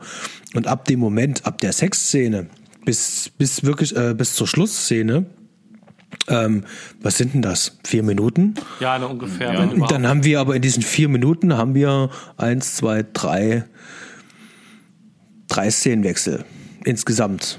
Relativ wo der Film, schnell für den Film. Wo der Film sich äh, am Anfang sehr viel Zeit genommen hat, wird dann eben halt hier aufs Gaspedal getreten. Ja, genau. Genau, äh, bei dem letzten Kupferstich, äh, da sieht man das Chateau und davor ein nacktes Mädel mit auf dem siebenköpfigen Biest. Und in dem Originalkupferstich hat das Mädel halt das Gesicht von Emmanuel Senner. Genau, das wird nochmal rangezoomt. Und eine Theorie, die ich, äh, äh, die ich gelesen habe, ist halt, dass sie die Hure von Babylon sein soll, aka Lucifer persönlich äh, aufgrund des Kupferstichs und dass Johnny Depp das siebenköpfige Biest sein soll, also Corso. Und dass er in diesem Film wohl angeblich alle sieben Todsünden durchlebt. Ich habe es dann nicht mehr überprüfen können. Äh, aber ist eine der Theorien, dass äh, Okay. was das zu bedeuten haben könnte. Okay, also ja, es ist möglich, Ansatz, ja. Stanley? Nö, ich habe gar. Ich, ich, ich, ich, finde den Ansatz wirklich gerade sehr interessant. Ich habe bloß gerade überlegt, ähm, Ich- sieben Todsünden, wo die alle, ob man alle zusammenbekommt. Kriegen wir alle zusammen? Ich meine, es ist der gleiche, Regisseur, äh, gleiche Kameramann, auch von sieben, ne? ähm, Ja. Kriegen wir alle zusammen? Gier, Maßlosigkeit. Wollust, Oder? ist drin. Trägheit. Trägheit ist nicht drin. Nicht bei John, äh, nicht bei Corso, oder? Nee. Nee, eigen. Na wohl, doch, die, die Szene am, äh, ähm, da am Anfang, wo er äh, einschläft. Ja, möglicherweise. Ja. Stimmt. Trägheit. Genau. Stimmt, das ist äh, doch das, doch, ja. Genau, wo er einschläft in der Vorlesung. ähm, hast du eventuell irgendwo schon mal die sieben Todsünden schon mal auf? Äh, Nein, gerade leider nicht. Das war, das war, ich glaube, bei IMDb oder sowas war das äh, bei den Kommentaren Ich, einer. ich mach's gerade. Sieben Todsünden. Ähm, da, da, da, da, da, da, da, da, da. Hochmut haben wir, ist, als, ist die erste. Stolz, Ja. Eitelkeit, Übermut, so kann man das so sagen, ähm, haben wir auf jeden Fall drinne. Dann haben wir Geiz, Habgier, Habsucht, Ja, das ist, ist ja, ist ja klar. Habt ihr, ja, haben wir Wollust haben wir drin gehabt, Zorn haben wir drin gehabt. Ja. Moment, ich, ich gehe sie gerade alle sieben durch, weil sie gerade offen Tatsächlich habe. sogar Völlerei. Der hat ja ständig trinkt er ein Glas Wein. genau, und raucht eben halt auch im Übermaß. Rauch, genau. Trägheit, Wollust haben wir, Zorn auch. Dadurch sonst hätte er ja die, Genau. die Worte nicht begehen können. Ganz genau, Wut und Rachsucht gehört damit dazu. Dann Neid haben wir. Bei What? Neid, da, da bin ich mir gerade nicht ganz so sicher bei Neid. Wüsste ich jetzt auch nicht äh, auf Anhieb, wo. Eifersucht, Missgunst, Neid. Da bin ich mir nicht sicher. Das sehe ich jetzt nicht in dem äh, Charakter. Ich auch nicht. Okay, da haben wir erstmal sechs von sieben und wenn man sucht, könnte man vielleicht da noch was finden. Ich finde es aber fast schon ein bisschen zu plakativ, das jetzt mit den sieben Todsünden zu belegen, weil das äh, lässt sich eben halt re relativ schnell einfach Ja. überall irgendwo Ja. drauflegen. Ja.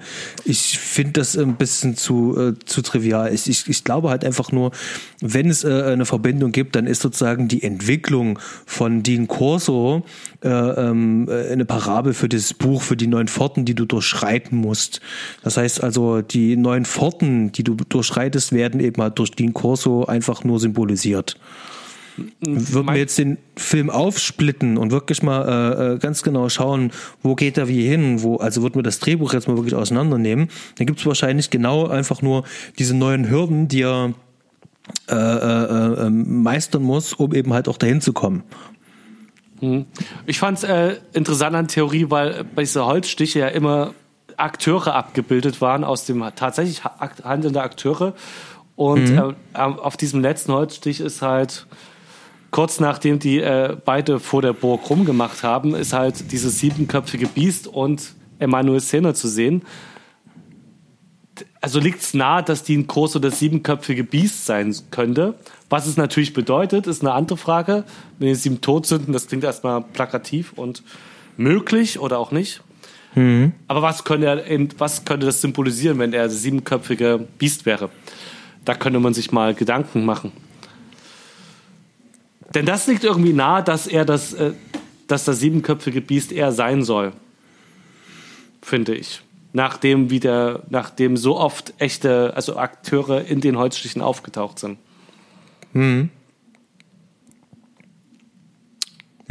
Okay, also ja, das, äh, ähm, das kann man tatsächlich drüber nachdenken. Habe ich ähm, so wirklich noch nicht gemacht. Nee, das stimmt. Das ist, äh, Ziel des Films ist ja auch nicht, dass du komplett verstehst, was das passiert, sondern bei Mystery ist ja genau das Nachdenken was sein könnte das Ziel, dass du dich damit beschäftigst. Ganz das müssen genau. wir jetzt also nicht auflösen, sondern Das, das, das, ja, natürlich. Ähm, und da eben halt auch mein Kritikpunkt nochmal. Also da hätte ich mir tatsächlich gerne einfach nur die ähm, sechs Minuten oder meinetwegen zehn Minuten mehr einfach noch gewünscht. Da wäre es jetzt auch nicht mehr drauf angekommen. Das eben halt sozusagen schön äh, ähm, langsam, genauso wie es auch die ganze Zeit durchgespielt äh, gespielt wurde, auch hier zum, zum Ende zu bringen. Das hätte ich mir wirklich sehr gerne ja, gewünscht. dass da keine Hektik kommt, aufkommt, genau. Ja, dass es- das Mysteriöse sozusagen einfach ähm, ähm,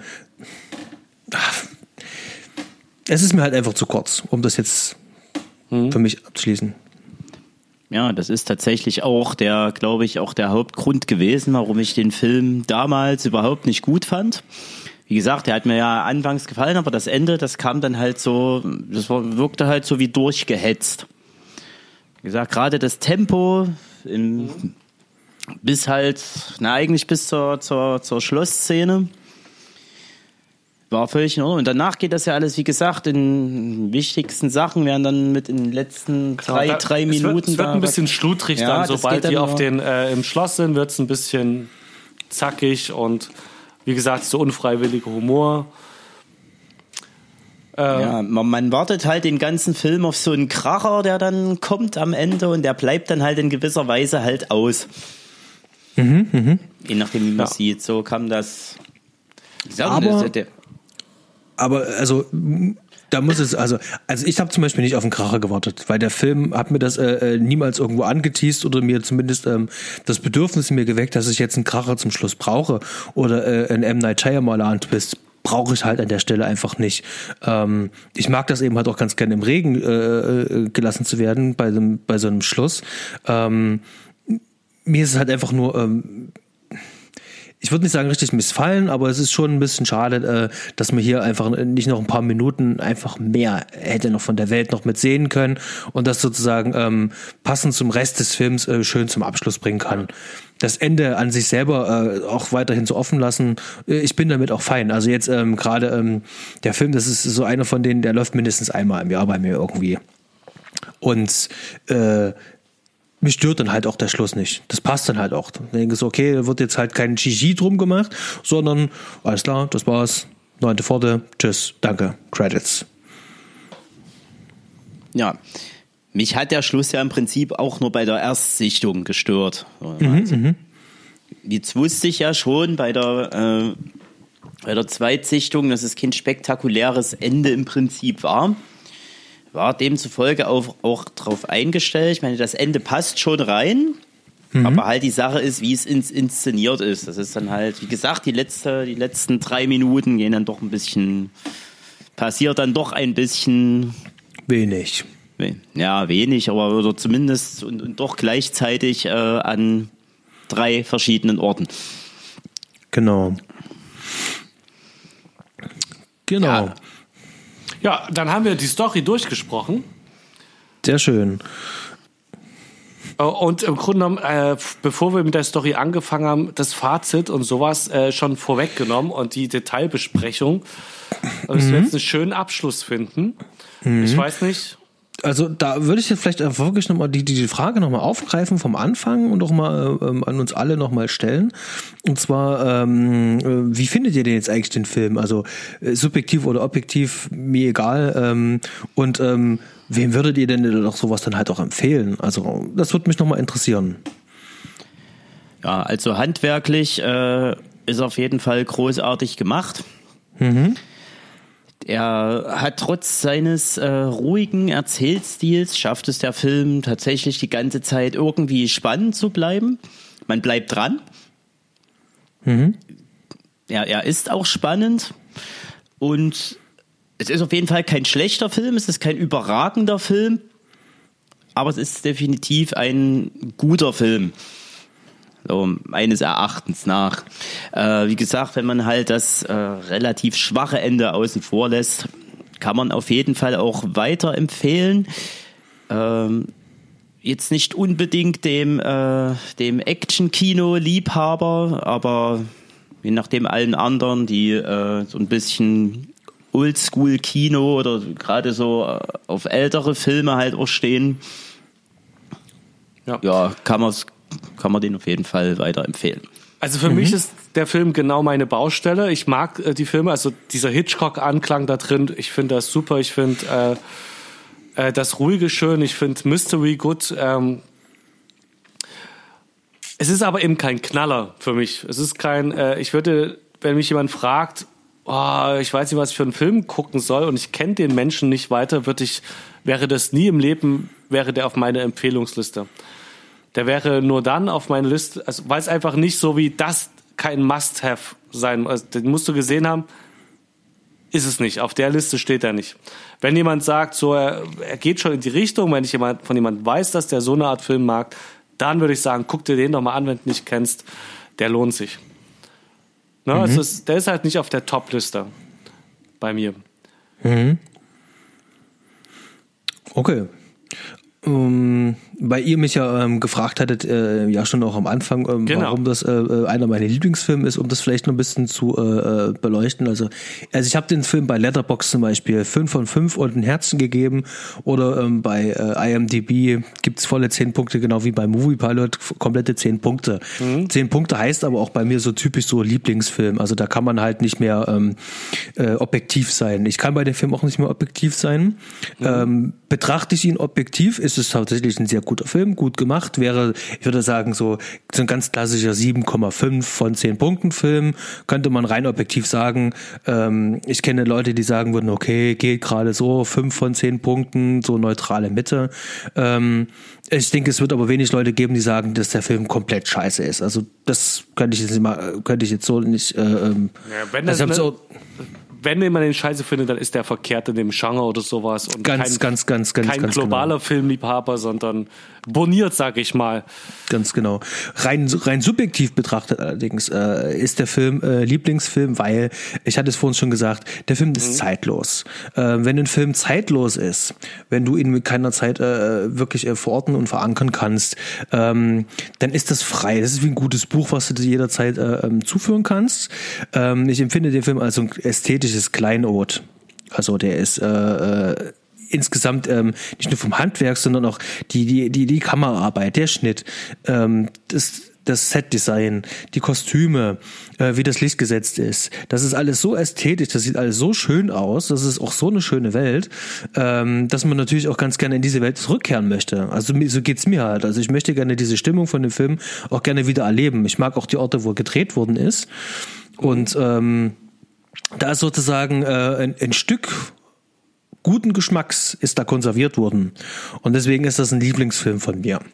Und das ist halt wirklich ganz subjektiv. Das ist tatsächlich, also da trifft ein Film ganz genau meinen Geschmack. Ja, also ich würde, ja genau, ich würde halt äh, in, in anderen Filmen diese Stimmung wieder suchen. Ich würde halt den Film nicht direkt dafür nochmal äh, oft gucken. Das ist dann die Subjektivität. Aber mit dem, mit dem Stil und der Atmosphäre gehe ich mit. Da hat er was. Definitiv. Ja, das ist doch ein schönes Schlusswort. Genau, Basti. sehr schön. Ähm, ja, dann haben wir es eigentlich soweit im Sack. Ähm,